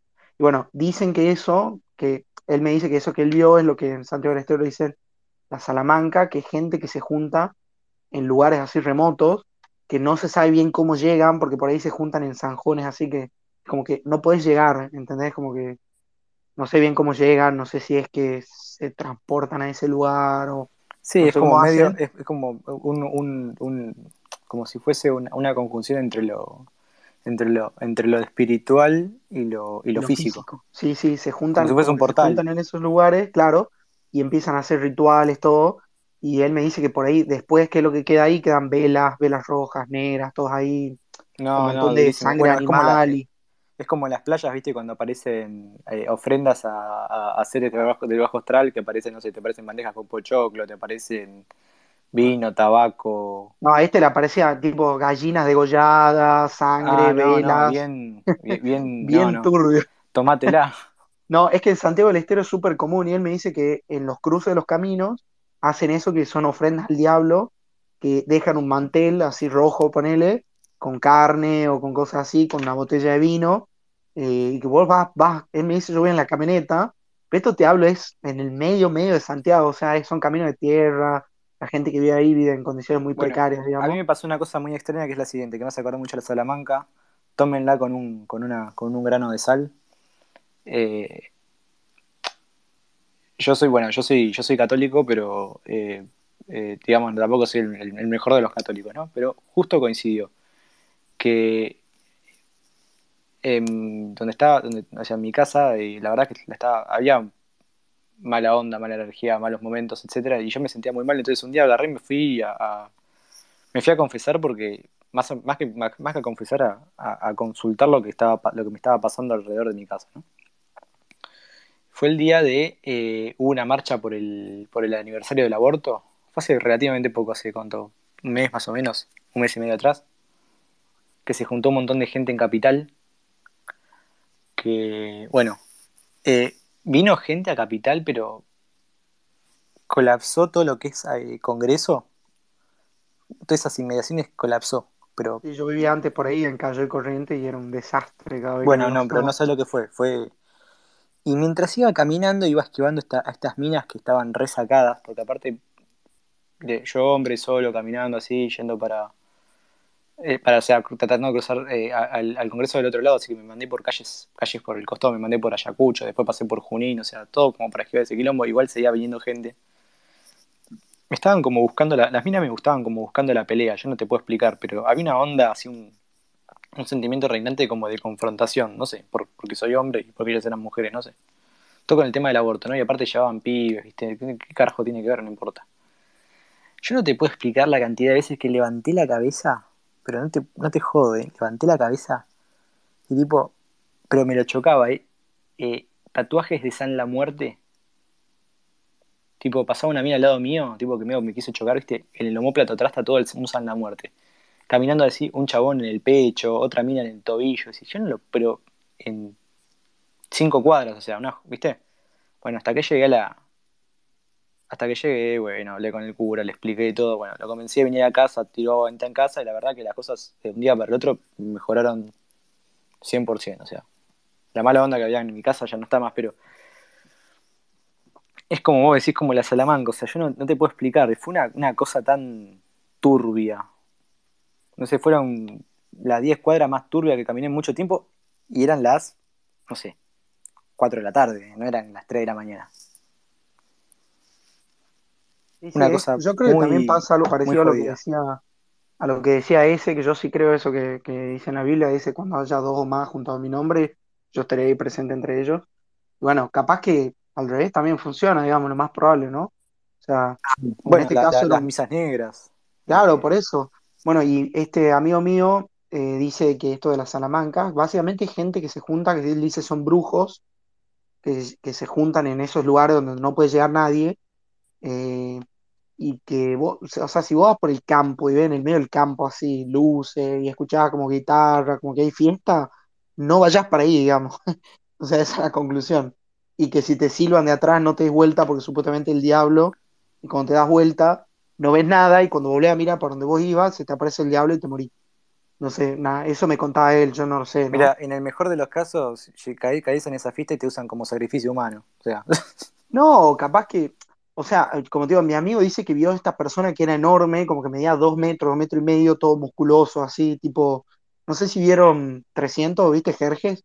Una onda así, digamos, eh, que estaba atado de mano y pie a, a árboles, así como, como en, en una, en una forma de X, digamos, él tenía los brazos así abiertos, y que le dijo, o sea, yo te puedo dejar pasar, te puedo dar todo lo que vos quieras, pero vos me tenés que dar lo que vos más querés, que es tu papá.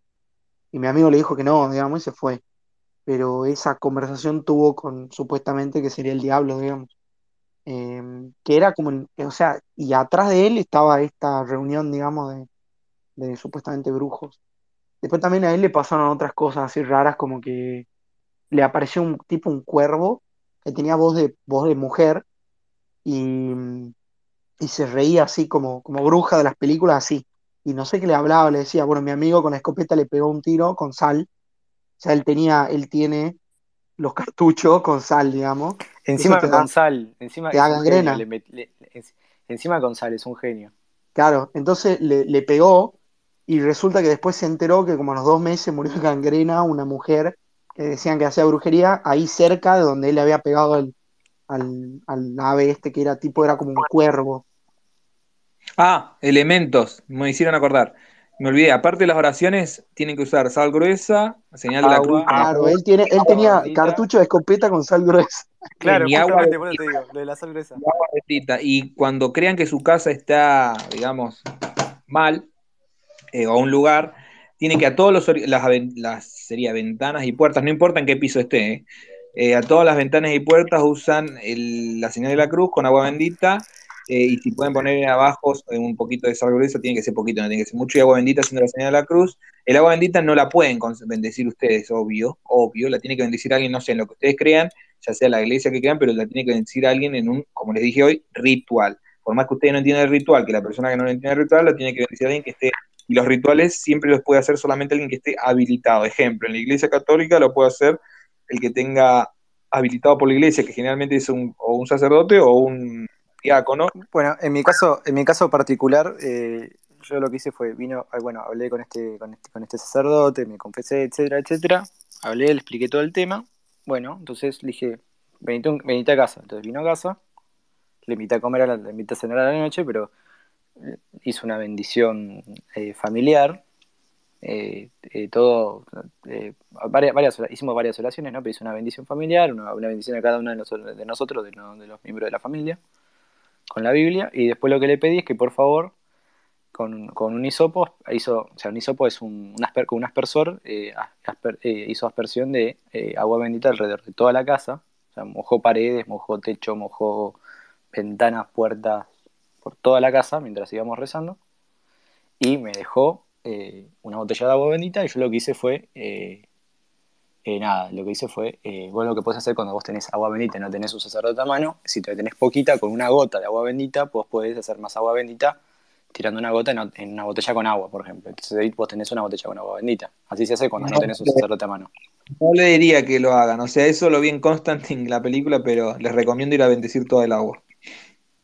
No, obvio, pero se, o sea, se hace cuando no, cuando no tenés, cuando no tenés opción, le digo, les, les digo, igual lo mejor, como siempre digo, no falla, eh, es siempre llamar, al, llamar al, al, profesional que se dedica a eso, que básicamente es un sacerdote.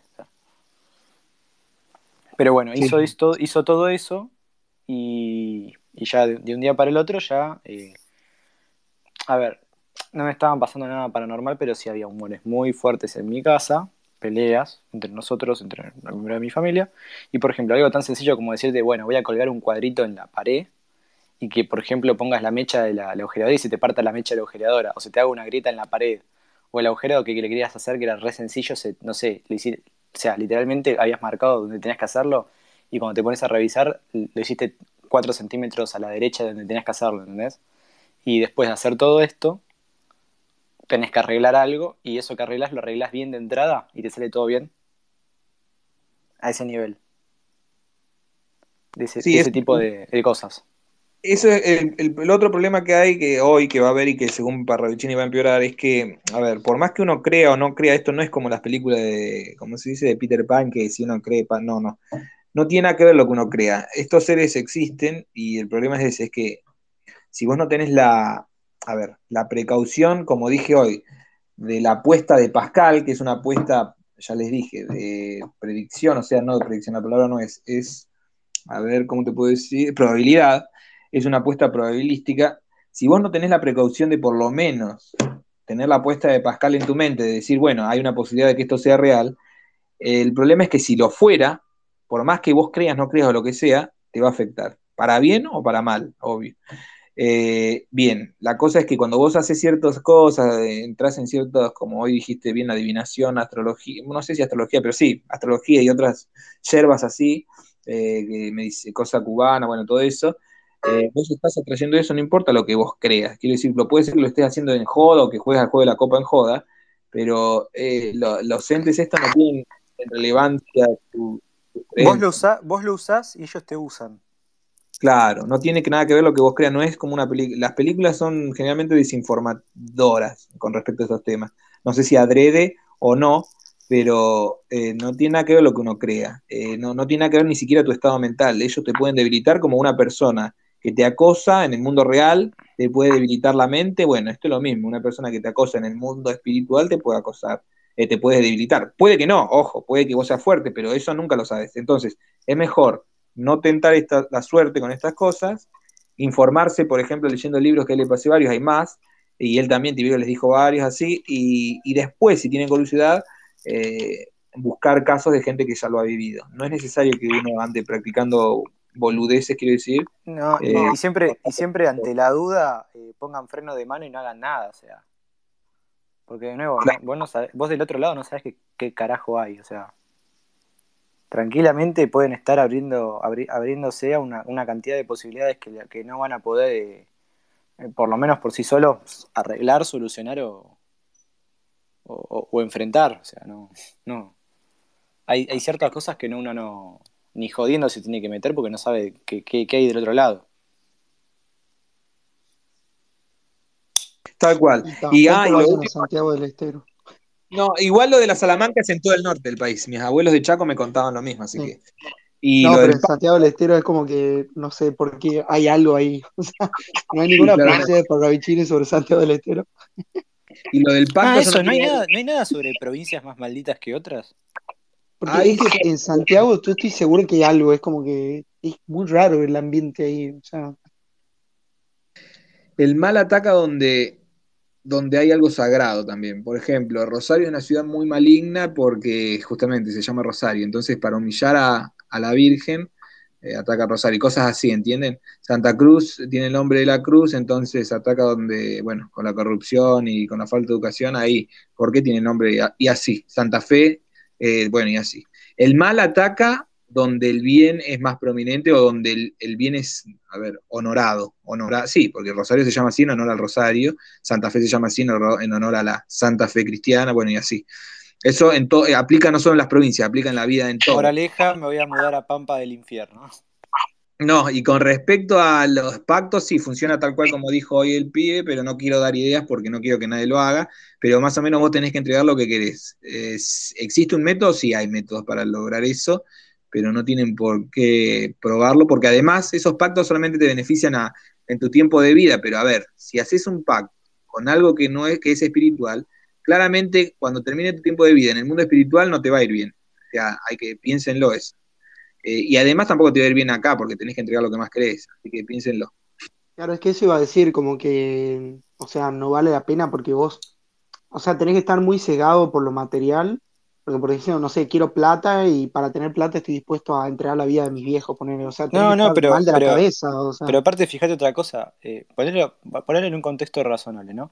Vos harías un pacto con el ser que más te deteste, que más quiere que fracases y no te puedas realizar en tu vida, Obvio que y que, no, y que si y- y, y que si pudiera, te pudiera, si- y que si pudiese, te, te aniquilaría, o sea, ¿entendés? Es como darle la, es como darle la mano, no sé, a Cristina Fernández de Kirchner, o sea, yo por la duda no se la doy.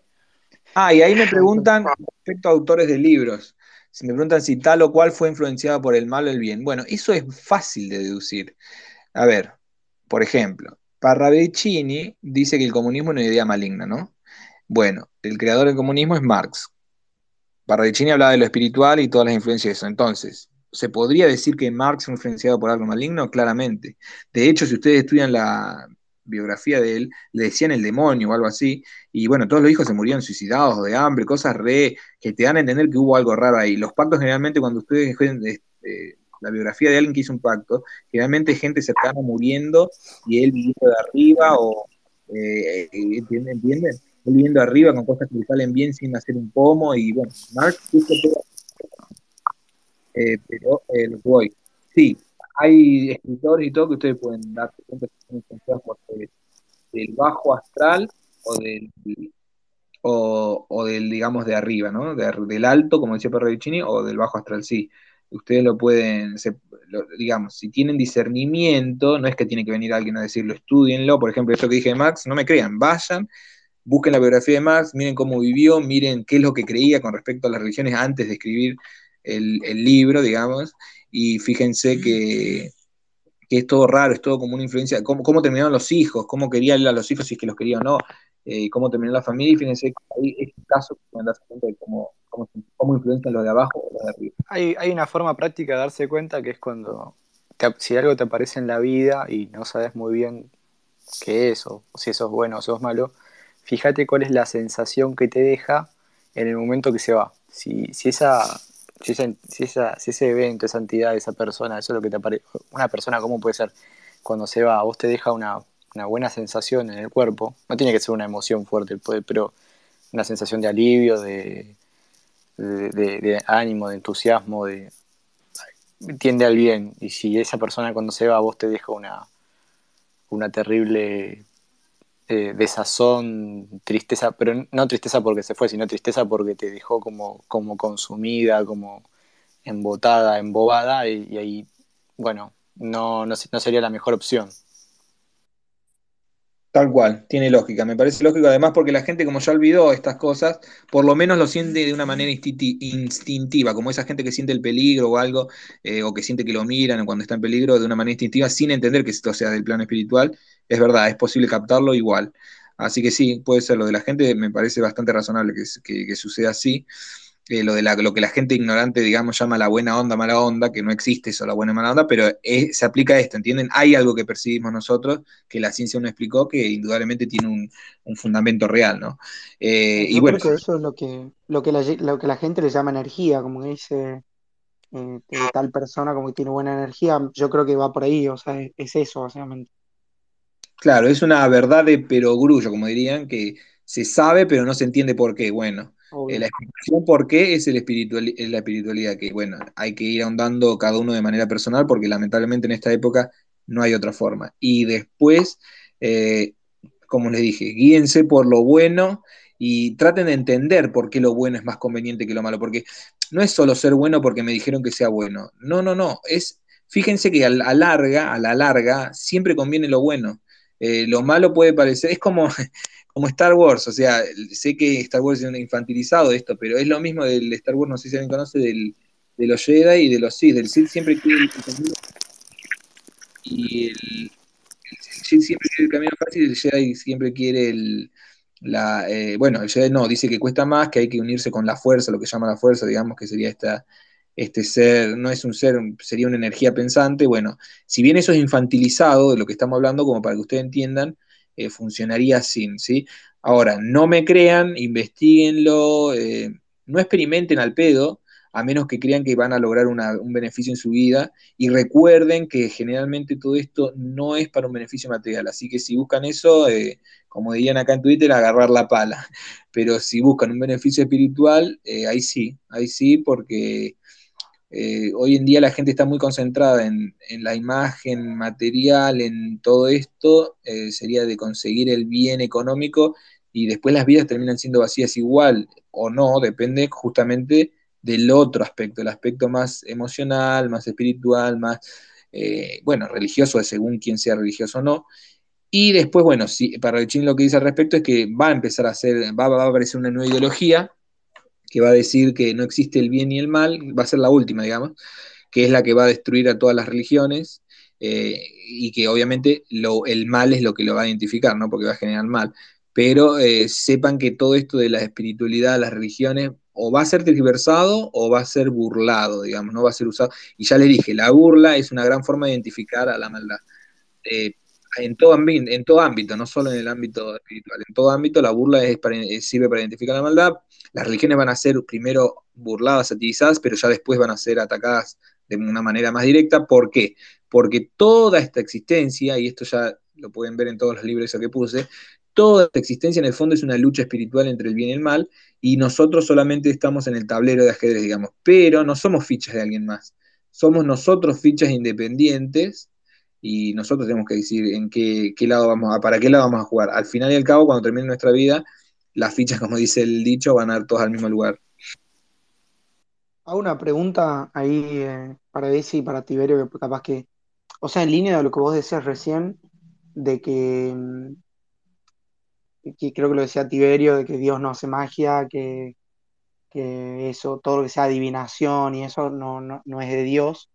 Eh, el tarot y todo eso, digamos. ¿Qué, opinión tienen ustedes de eso? Porque yo no, la verdad es que no, no sé, o sea, hay gente que me dice una cosa, gente que me dice otra. No, te explico. Eh, todo, lo que, todo lo que existe fue creado por Dios, o sea, no nada puede escapar a Dios, ¿ok? Sí. Bien. Ahora, todo lo que sean atajos, trampas, eh, engañapichangas, o sea, cosas que te permitan obtener una ventaja deshonesta respecto a lo que, lo que es tu vida o la, o la vida de los demás, ya, digamos, arrancaste con el pie izquierdo. No, a ver, ¿cómo te puedo explicar? Tarot te permitiría, no sé, pasa que no, no estoy informado del tema, digamos, pero, o sea, ¿te permite obtener una ventaja, digamos? O sea, sí te puede, o sea, técnicamente, o sea, ¿cómo te puedo explicar? Eh, sí y no. y mucha, mucha gente, mucha gente, mucha gente cree que sí y en realidad está jugando al azar sin saber. Pero sí. Sí, sí, yo creo que, yo creo que son, yo creo que hay gente que, es capaz de obtener eh, respuestas eh, empleando esos métodos y que esos métodos son oscuros y que de nuevo no son, o sea, ¿cómo te puedo explicar? nunca van a ser, nunca van a ser, eh, nunca van a ser para un bien, es como siempre te, es como siempre hacer claro, cerrar está mal de raíz, digamos. está mal de raíz, está mal, de raíz y te va a afectar a vos a la larga o a otras personas eh, alrededor tuyas a la larga. O sea, no. ¿Cómo es como te puedo decir? pasa que algo que está mal de raíz nunca puedes terminar bien, digamos. O sea, es como que. Claro, es, claro, exacto. Vos dijiste, está como maldito. O sea, siempre va, siempre va a andar mal. Por ahí, por ahí sale todo perfecto hasta el último momento y en el último momento es una cagada, ¿entendés? Claro. Eh, che, ese, y viste que Marcela Costa Costa, eh, la sobrina nieta de Parravicini, siempre mm, se junta con un tarotista. Yo por eso preguntaba, porque ella habla y eh, sube cosas de un tarotista y todo eso. Y a mí me parece, o sea, obviamente ella no es Parravicini, ¿no? Pero bueno, ella como está muy metida en eso y por eso me genera la duda. Y Parravicini en particular eh, desaprueba eso, porque ni él usaba sus propias psicografías para lo que se usa para el tarot. Eh, así que no, a ver, el tarot tiene otra cosa, el tarot es de una, o sea, es, un, es largo de hablar, pero bueno, ya te digo, es cuestión de investigar y bla, bla, bla, pero el tarot es todo, son arquetipos en realidad, lo define muy bien Carl que en particular para mí viene, es de boca en boca, viene de una civilización anterior, o sea que simbolizan algo mucho más profundo de lo que la gente cree común, ¿no? La gente común cree. Capaz que algunos sí saben el verdadero significado. Eso en primer lugar, es decir, como una historia, ponerle si lo, vos al tarot lo ves individual como una historia, está bien. Ahora, si vos lo usas a eso para la adivinación, y la adivinación es por algo está no es prohibida, pero por algo está repudiada en la Biblia. O sea, no es por la Biblia no te repudia esto y esto por cualquier cosa, te explica por qué. Te dice que el pecado, la tentación, bla, bla, bla. A ver, la, realidad es que no, se, no solo el tarot se puede usar para la adivinación, se puede usar cualquier cosa para la, para la adivinación. Se puede usar una bola, una bola de cristal, una, un espejo negro, eh, un montón de cosas. Eh, cartas de todo tipo, no necesariamente. Monedas de todo, la borra, la barra de, ¿cómo es? La cosa de café esa, eh, la, barra, de café. o sea, se puede todo. Ahora, la adivinación, es, eh, como él dijo bien Tiberio, es, es como hacer trampa en el sentido de que, además de hacer trampa, que no tanto sería, te estás obsesionando con que alguien o algo te delimite o tu personalidad o tu futuro, ¿entendés? Entonces vos ya estás influenciado, creas o no, porque vos lo buscaste al, hacerte esa sesión, ¿entendés? Entonces, ¿por qué vos dejarías, cederías tu libertad, que es lo más sagrado que tiene Dios? De hecho, por eso el Dios permite el mal. ¿Por qué cederías tu libertad a algo, o alguien que te quiere insinuar lo que va a venir o lo que sos? Mira, yo te cuento, te cuento una experiencia. Lo que tienes es que como que te influencia, te empezás a como tener una especie de visión en túnel y cada vez te empezás a como a fanatizar más y a, ser más extremista, no sé cómo te puedo explicar. La gente que está alrededor tuya se va, te va a decir, che, bueno, cortala, pará, no sé. Tenés como que. Hay una escena famosa en Indiana Jones en la. En, como es en la última cruzada, la del Santo Grial, que se quieren llevar el grial del, digamos, del, templo y si se lo llevan se, se destruye todo, etcétera, etcétera pero hay como una especie, en un momento hay como una especie de fanatismo, te das cuenta tanto en el personaje de Indiana Jones como en el personaje de la, de la, nazi que está ahí que, se quiere quedar con eso, que como que se ciegan. Y bueno, se termina, eh, Indiana Jones termina soltando el grial, sino que se caiga y, elige salvarse a él y su vida y sus amigos, pero la mina que se, vuelve loca, se fanatiza, lo agarra y se termina cayendo al vacío con el, con el grial. Y tiene algo de eso, tiene como que te hipnotiza, te, te ciega, te, no sé, te, vuelve pelotudo, no sé cómo explicarlo. Tiene una, tiene, es una, como una energía muy extraña, pero como que te va trayendo como una, polilla al fuego. Ah, y bueno, miren, y ya para terminar, igual después lo voy a subir a esto, eh. Eh, y ya para como terminar, me preguntaron algo que es muy largo, que voy a tener que hacer otro espacio, que es qué es lo que viene a la tribulación ahora. Entonces hay dos tribulaciones, la que viene a Argentina y la que viene a, al, al mundo. Las dos son distintas, nosotros vamos a ser en pequeño la que lo sufre el mundo, pero como que no iba, no pegaba con esto de que estamos hablando de la meditación y eventos paranormales. ¿sí? Así que en conclusión, pues, si ustedes quieren decir algo, ahora yo solamente termino con que eh, ustedes eh, ahora después pueden hablar, digo, yo lo que termino es mediten, oren, cualquiera de las dos. Eh, ahora voy a pasar manuales si encuentro alguno de cómo meditar, orar. lo voy a publicar en, un tweet y en los que me preguntaron en, por mensaje privado. Háganlo y van a ver cómo su vida va cambiar para bien la vida no es fácil, es una prueba, y si Parrachini dijo que este era un mundo de castigo, todo lo que eso conlleva, piénsenlo ideológicamente, según Parrachini, y yo creo que tiene razón, porque por algo la psicografía le pega, es que todo, esta vida es un sufrimiento continuo que se puede pasar, porque hay cosas buenas también, ¿sí? No es que todo es malo. Entonces, si podemos pasar este sufrimiento, primero tenemos que entender que es un sufrimiento, ¿sí? Y después de entender eso, eh, mediten, búsquenlo adentro de ustedes, a ver qué respuestas le da de su propia vida con respecto al mundo este que es un sufrimiento, de cómo sobrellevarlo. Eh, busquen ustedes su propia experiencia también, no crean en nada de lo que les digan, ni los buenos, ni los malos, ni nada, ni los políticos, ni los no políticos, crean en ustedes y crean en ustedes que se pueden equivocar también, por lo tanto, para sacarse y limpiarse los errores que todos tenemos, hay que adentrarse en leer, en investigar, en orar, en en experimentar cosas buenas, en hacer el bien al otro. Así que bueno, eso por hoy lo después lo subo eh, como podcast, que hoy sí lo grabé.